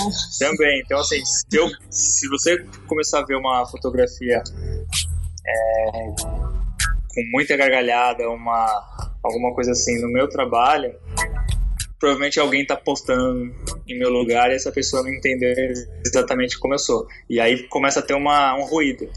É, eu acho importante a gente pensar nesse nessa gestão de conteúdo dessa forma. É, a Rafa ela tem toda uma experiência em perceber a personalidade do fotógrafo, a personalidade da marca e como isso se comporta em conteúdo. O fotógrafo, quando não tem uma assessoria desse tipo, não tem um profissional pensando por ele, às vezes ele, ele se perde um pouco pelo momento. Ele vê uma foto, posta, mas aquela foto não, não necessariamente representa o trabalho dele e nem a forma como ele, como ele desenvolve seu trabalho. Eu acho que o Vicarelli é um dos grandes exemplos para mim exatamente dessa autenticidade, dessa verdade. Não adianta ele ter uma fanpage falando toda polida, sabe, com uma estratégia toda mimimi, se o cara não é desse jeito sabe? Então é exatamente isso que eu, que eu acredito que seja busque a sua verdade desde lá do princípio, desde a hora que você vai clicar, a hora que você vai se comportar, se você bebe no casamento, se não bebe, se você vai fazer um ensaio de família e você vai deitar no chão e vai se comportar como uma criança, ou se não, desde que seja a sua verdade, para mim é válido, para mim é isso que tem que ser, porque senão você tá vendendo o peixe errado. Tá vendendo sapo. Tá vendendo sapo. né? A gente acredita na, na história de você ser a foto que você quer fazer. Então, quando você quando você coloca isso na sua fotografia, acho que é muito mais fácil você comunicar também. Porque quando a gente tira uma foto, a gente não quer simplesmente fazer um registro qualquer. A gente sempre tem a ideia de fazer com que aquela imagem gere alguma coisa no espectador, gere alguma coisa daquilo que na, na pessoa que está vendo aquilo. Então, quando você, é, é, que a Rafa, que o Fábio fala, quando você fotografa aquilo que você é, é, independente da cena, independente do, do, do momento, aquilo gera um sentimento, gera algo mais, gera um sentimento na pessoa que está que tá vendo aquela foto. Não é simplesmente um, um registro ou um documento, mas ele tem um, um pouco a mais. Ele é- se torna, eu acho que se torna mais completo o registro. A gente fala da, da verdade das pessoas, né? Só que durante a carreira, durante o, o nosso desenvolvimento como pessoa, a gente vai mudando e a gente vai acrescentando coisas e às vezes a fotografia transparece um pouco dessa mudança, né? Como é que a gente pode fazer essa transição, esse caminho, esse percurso durante a vida, aprimorando sempre o trabalho, aprimorando sempre o olhar, a fotografia, mas que condiza com. Existe essa palavra que condiza? Na dúvida, né? Condiz. Que É, condiz. É, é, então vamos ver, é condiz a separado, tá? É que pareceu tudo junto, mas desculpa aí. É, que condiz com, com o que a gente vai publicando, com o que a gente vai, vai mostrando para o mercado, não só através das mídias sociais, mas através da nossa, do nosso marketing, do nosso, do nosso negócio. Existe a possibilidade de esse- essa mudança, mas que não seja tão impactante, né? E que a gente consiga. É, ó, o sapo de novo. O sapo começou fotografando para uma pessoa. percebendo, sabe? Começou trabalhando para uma pessoa com aquele estilo, mas ele vai aos poucos melhorando, desenvolvendo, tendo outras, outras influências, outras referências. E que, que não pode ser uma mudança brusca, né? E existe até mesmo no, no modo de, de publicação, no modo de divulgar isso, é uma maneira para que essa mudança também não seja brusca. Ó, eu acho, e assim, não sei exatamente se eu vou responder, mas eu penso que, que no desenvolvimento da, da nossa vida esse processo é tão gradual que a gente tem que ter algumas algumas intenções por fases, né? Aquela velha história de o que você quer ser daqui a cinco anos, mas é difícil a gente pensar o que eu quero ser daqui 50. É, e de tempos em tempos a gente ia avaliar. Eu não sei se a gente consegue colocar isso num trilho tão específico e fazer, fazer a coisa acontecer, entrar num, num ritmo acelerado e falar isso vai acontecer e vamos seguindo nisso. Eu acho que a gente vai tendo experiências e, e aprendizados que, que a gente chega até a repensar essas, essas próprias decisões. É, Até porque eu acho que, como a gente estava falando, de você. é, de você fotografar com a sua verdade, né? Eu acho que quando você é, opta por fazer isso, você ser mais verdadeiro no seu trabalho, no- na sua fotografia, isso acaba sendo natural. Você não querer mais fazer aquele tipo de, de registro porque não é aquilo que te satisfaz, não é aquilo que te faz feliz. Então, se você hoje fotografa, que nem o Fábio falou, você fotografa é, comida, você é contratado para fotografar comida, mas não é isso que isso não é a sua verdade, não é isso que você que te satisfaz, que te realiza. Então é natural você querer migrar para aquilo que você realmente gosta. E eu não sei é, é, de forma brusca quando você fala de forma é, que isso não aconteça de forma brusca. É, a menos que você tenha um plano muito definido, é, você consegue fazer isso de forma, de forma brusca. Se não, é, eu acho que é mais natural mesmo de acontecer, porque não é hoje você fotografa comida, amanhã está fotografando um casamento.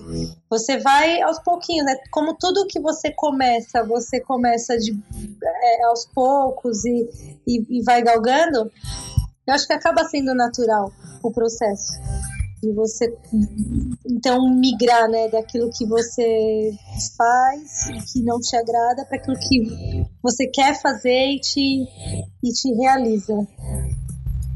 E, e o plano é sempre fundamental em tudo isso você ter um, um conseguir mapear é, o passo a passo, né, os seus objetivos, eu acho que é fundamental para te nortear, para você não se perder no meio do caminho e, e poder ter um resultado mais, mais rápido. Até.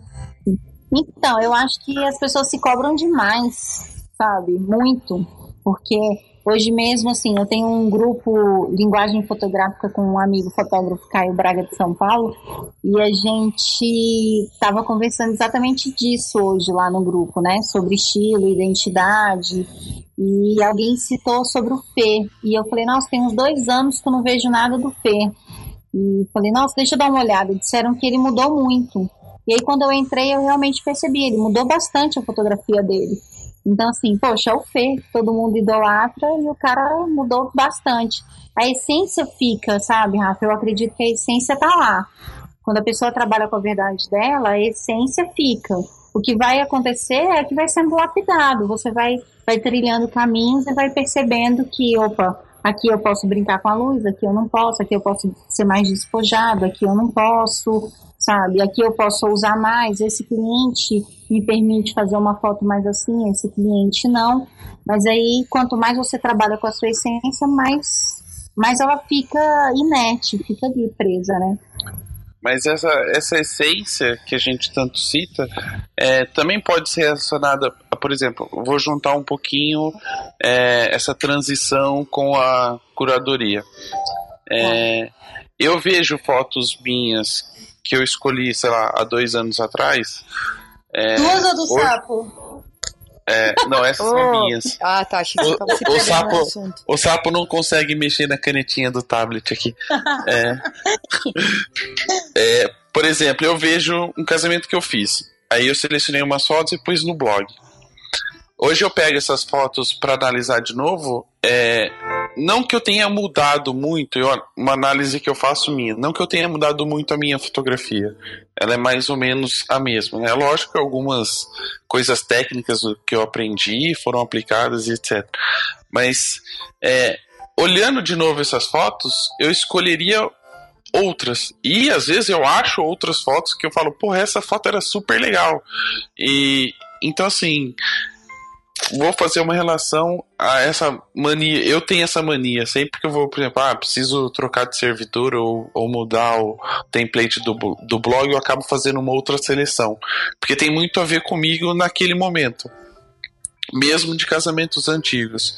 É, isso é ruim, no sentido de, lógico, no marketing provavelmente, porque estou mudando as coisas com alguma frequência, mas no sentido de é ruim eu fazer isso para mostrar o meu trabalho, ou seja, mesmo analisando um casamento antigo, postando fotos com outro olhar, são os mesmos, é o mesmo casamento, mas com outro olhar estou selecionando outras fotos, mostra mais o que eu sou hoje. É, é ruim para mim isso como é, publicidade minha no mercado, alguma coisa assim? Eu acho que isso faz parte de um processo de crescimento natural. Não acho que isso seja um problema. É, todo mundo. É aquela coisa, ninguém, ninguém nasce sabendo. E quanto mais você vive, mais você aprende, mais você se. Quanto mais você pratica, na verdade, mais você é, amadurece, mais você melhora. Esse, pelo menos, deveria ser o, o, o fluxo, né? Então, eu não acho que é um problema você revisitar os trabalhos. Às vezes, até eu e o Fábio, a gente vê casamentos de um ano, um ano e meio atrás, e a gente fala, poxa, olha, essa foto aqui a gente parou de fazer, é uma foto bonita. Vamos, por que, que será que a gente é, parou? Por que, que será? Entendeu? Às vezes, é, não sei, mudaram, mudou o foco do cliente, mudou. Acho que a gente, como ser humano, tá sempre é, é, tem essa abertura de mudar, de crescer e, e tudo isso. Então, acho que olhar para trás é bacana para você ter um. Você mapear o caminho que você já passou, perceber o caminho que você já trilhou. E eu acho que é um processo natural isso, você, você poder identificar aquilo que você fazia e deixou de fazer, é, por quê, se é bom, se é ruim.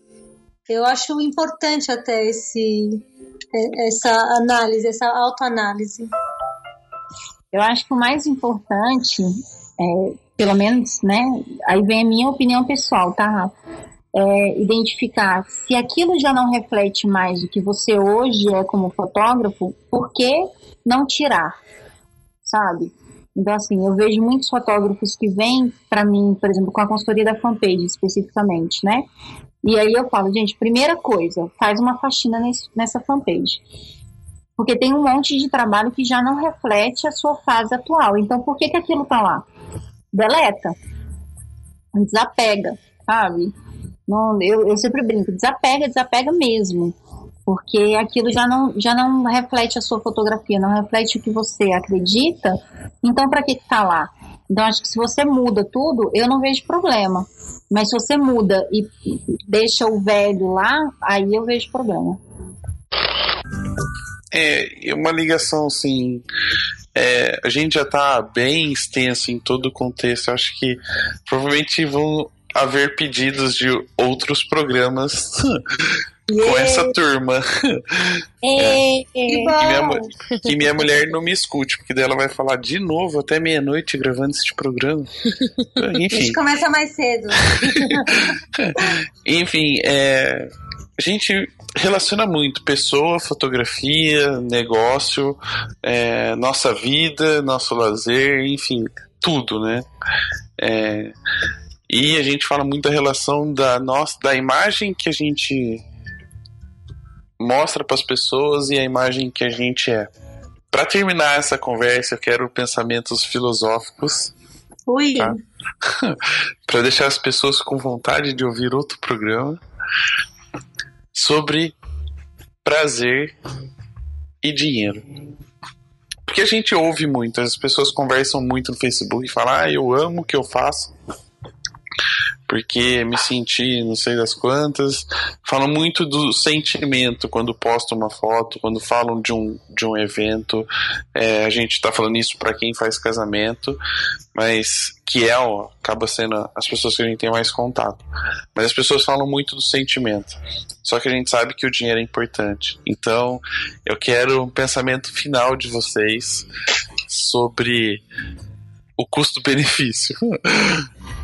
É, eu, eu tenho algumas táticas aí falando de negócio que eu, que eu sempre adotei e que balizaram a minha carreira, né, na fotografia.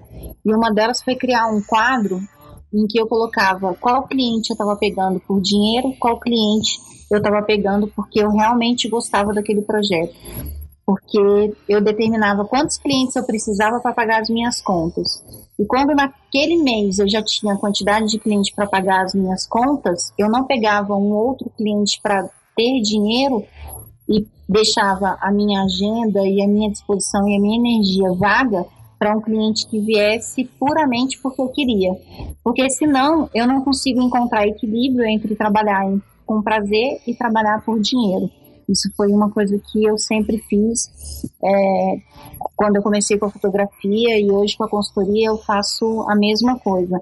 Então, acho que uma dica sempre para as pessoas é se você tem um planejamento, você consegue administrar prazer e dinheiro dessa forma sabendo que determinados clientes você está pegando porque você precisa do dinheiro e outros clientes você está pegando porque você precisa da satisfação pessoal, porque se você não tiver essa, esse prazer, essa satisfação, você largou um outro trabalho, você largou uma outra carreira para isso e você não está encontrando. Então, não sei, eu trabalho dessa forma. Nessa ideia do equilíbrio, o equilíbrio é sempre muito bom, né? E a gente já passou por fases de fazer aquele baita trabalho que você se anima, você se empolga, você trabalha duro e sente prazer com a entrega e o próprio resultado. Mas se você depender sempre de trabalhar só pelo prazer e você não, não for reconhecido financeiramente, eu acho que tem alguma coisa errada ainda.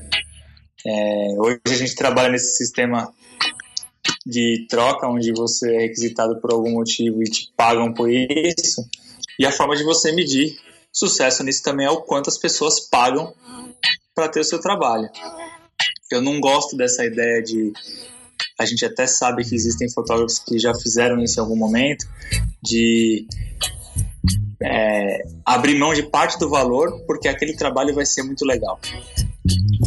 Eu não gosto de pensar dessa forma porque ainda é um trabalho, ainda existe todo um compromisso e eu gosto do meu trabalho. E eu gosto do meu trabalho ser reconhecido. E uma das formas de ser reconhecido é pagarem, colocarem dinheiro e, e como eu posso falar, investirem e verem valor naquele valor que eu já predeterminei. Tá claro isso que eu falei? Eu gaguejei demais. Não, não, tá claríssimo. É, eu acho que um pouco do que a Rafa do que o Fábio falou, mas eu ah, acho que o desejo de todo fotógrafo, o sonho de todo fotógrafo é trabalhar Trabalhar pouco e ganhar muito. Não, isso daí acho que é do mundo inteiro. Mas é trabalhar, é, acho que de tudo, né? Não só do fotógrafo, mas do artista, enfim. É você trabalhar por prazer e ainda receber por isso. É aqu- aquele trabalho que não parece trabalho, mas você ainda tá ganhando. Então eu acho que o dinheiro por, por si só não é não vai te, te motivar, não vai te não é ele que vai te manter no trabalho e o trabalho é, e, o, e trabalhar por prazer também não vai pagar suas contas. Então, o equilíbrio, eu sempre acho que o importante é, é o equilíbrio. Você poder lembrar que de um lado da balança tem o, o amor e o prazer por aquilo que você faz, do outro lado tem o dinheiro que vai é, é, que vai te sustentar. Se essa balança tá mais pendendo mais para um lado ou pendendo mais para o outro, com certeza você vai ter problemas. é, os, os frutos não serão tão tão bons quanto aquilo que você gostaria, mas quando você consegue equilibrar essa balança, eu acho que aí é a realização É que a gente chama de maior, sucesso, né? né? Que é o sucesso, exatamente. Muito bem. Eu, eu Antes só de queria colocar uma frase, eu achei aqui, é, do É, Picasso. A gente achou a frase. Ele fala que eu gostaria de viver como um homem pobre com muito dinheiro. Porque acho que é isso, né? Você não, não vive pelo dinheiro, mas você tem uma ferramenta muito legal para você curtir a vida da forma como você achar melhor. Ou como diria uma, uma célebre frase da internet, né? Dinheiro não compra tudo, mas compra sorvete, que é quase a mesma coisa. É verdade. Enfim, né? Antes de terminar e fazer os agradecimentos, eu gostaria de lembrar a todos os ouvintes que o sapo deste programa é um personagem fictício, criado e pautado pela querida Rafaela, que está aqui na nossa pauta, o sapo, personagem fictício.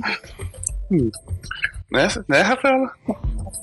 É, é tipo o sapo da Hello Kitty. Isso. Ou do Armandinho. Ah, do Armandinho. Bom, eu sabia que tinha um outro sapo nessa história. É o sapo do Armandinho.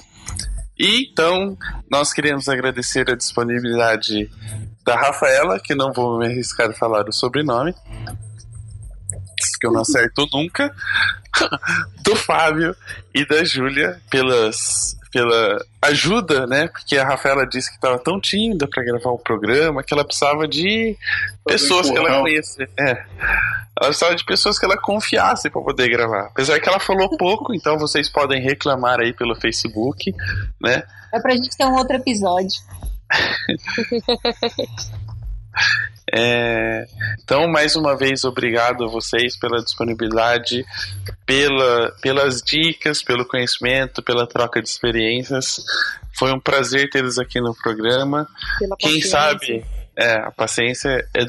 A paciência É de vocês com o sapo. Cai um, cai outro, cai um, cai outro. Passa avião, chove. Enfim, é, vamos fazer então. A Rafa falou de ordem alfabética, vamos fazer por ordem alfabética então. É, passem seus contatos, né? Fábio e Júlia.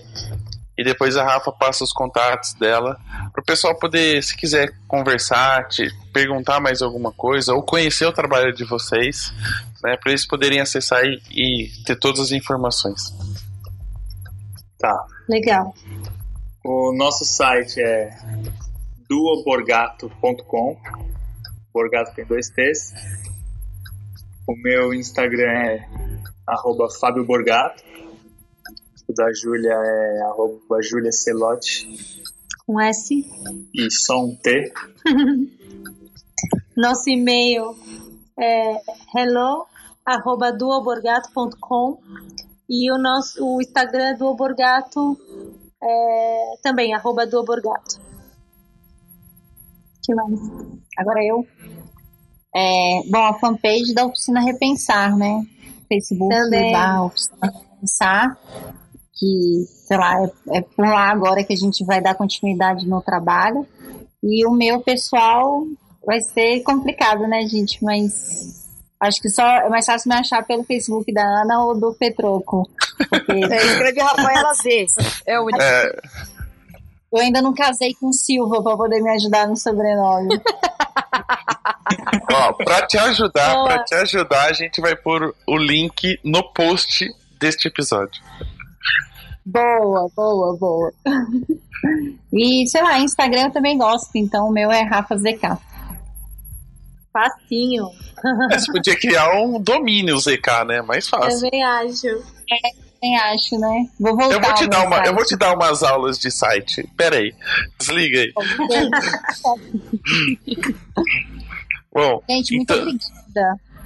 imagina. Obrigada, Ana. Obrigada, Rafael. Que nada, que isso. Foi legal, foi bem legal. Vocês não querem os nossos contatos pra vocês tirarem Não, porque o dúvidas? programa já tá muito longo. Então só tá fala o site. Eu já tô sofrendo por antecipação. Eu já estou sofrendo por antecipação. Então fala só o Vai site. dar quanto tempo de. Nossa, vai dar umas três horas de programa. Nossa, É, o site. Picota em dois. Hã? Quebra em dois. Tô pensando seriamente. É, o nosso site é www.papofotografo.com.br Então, muito bem. Até a próxima. E até mais. Até. Fala tchau aí, só. tchau, tchau. Tchau.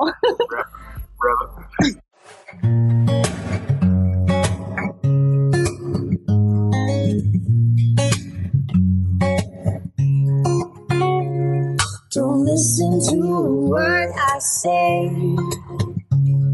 The screams all sound the same.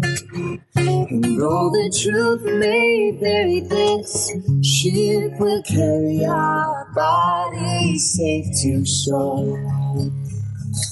Vê se não tem nenhum mosquito perto do microfone do. Um siriri. Ô, Rafa, põe um sapo perto do Beck pra comer esses bichinhos que tiver por aí, tá?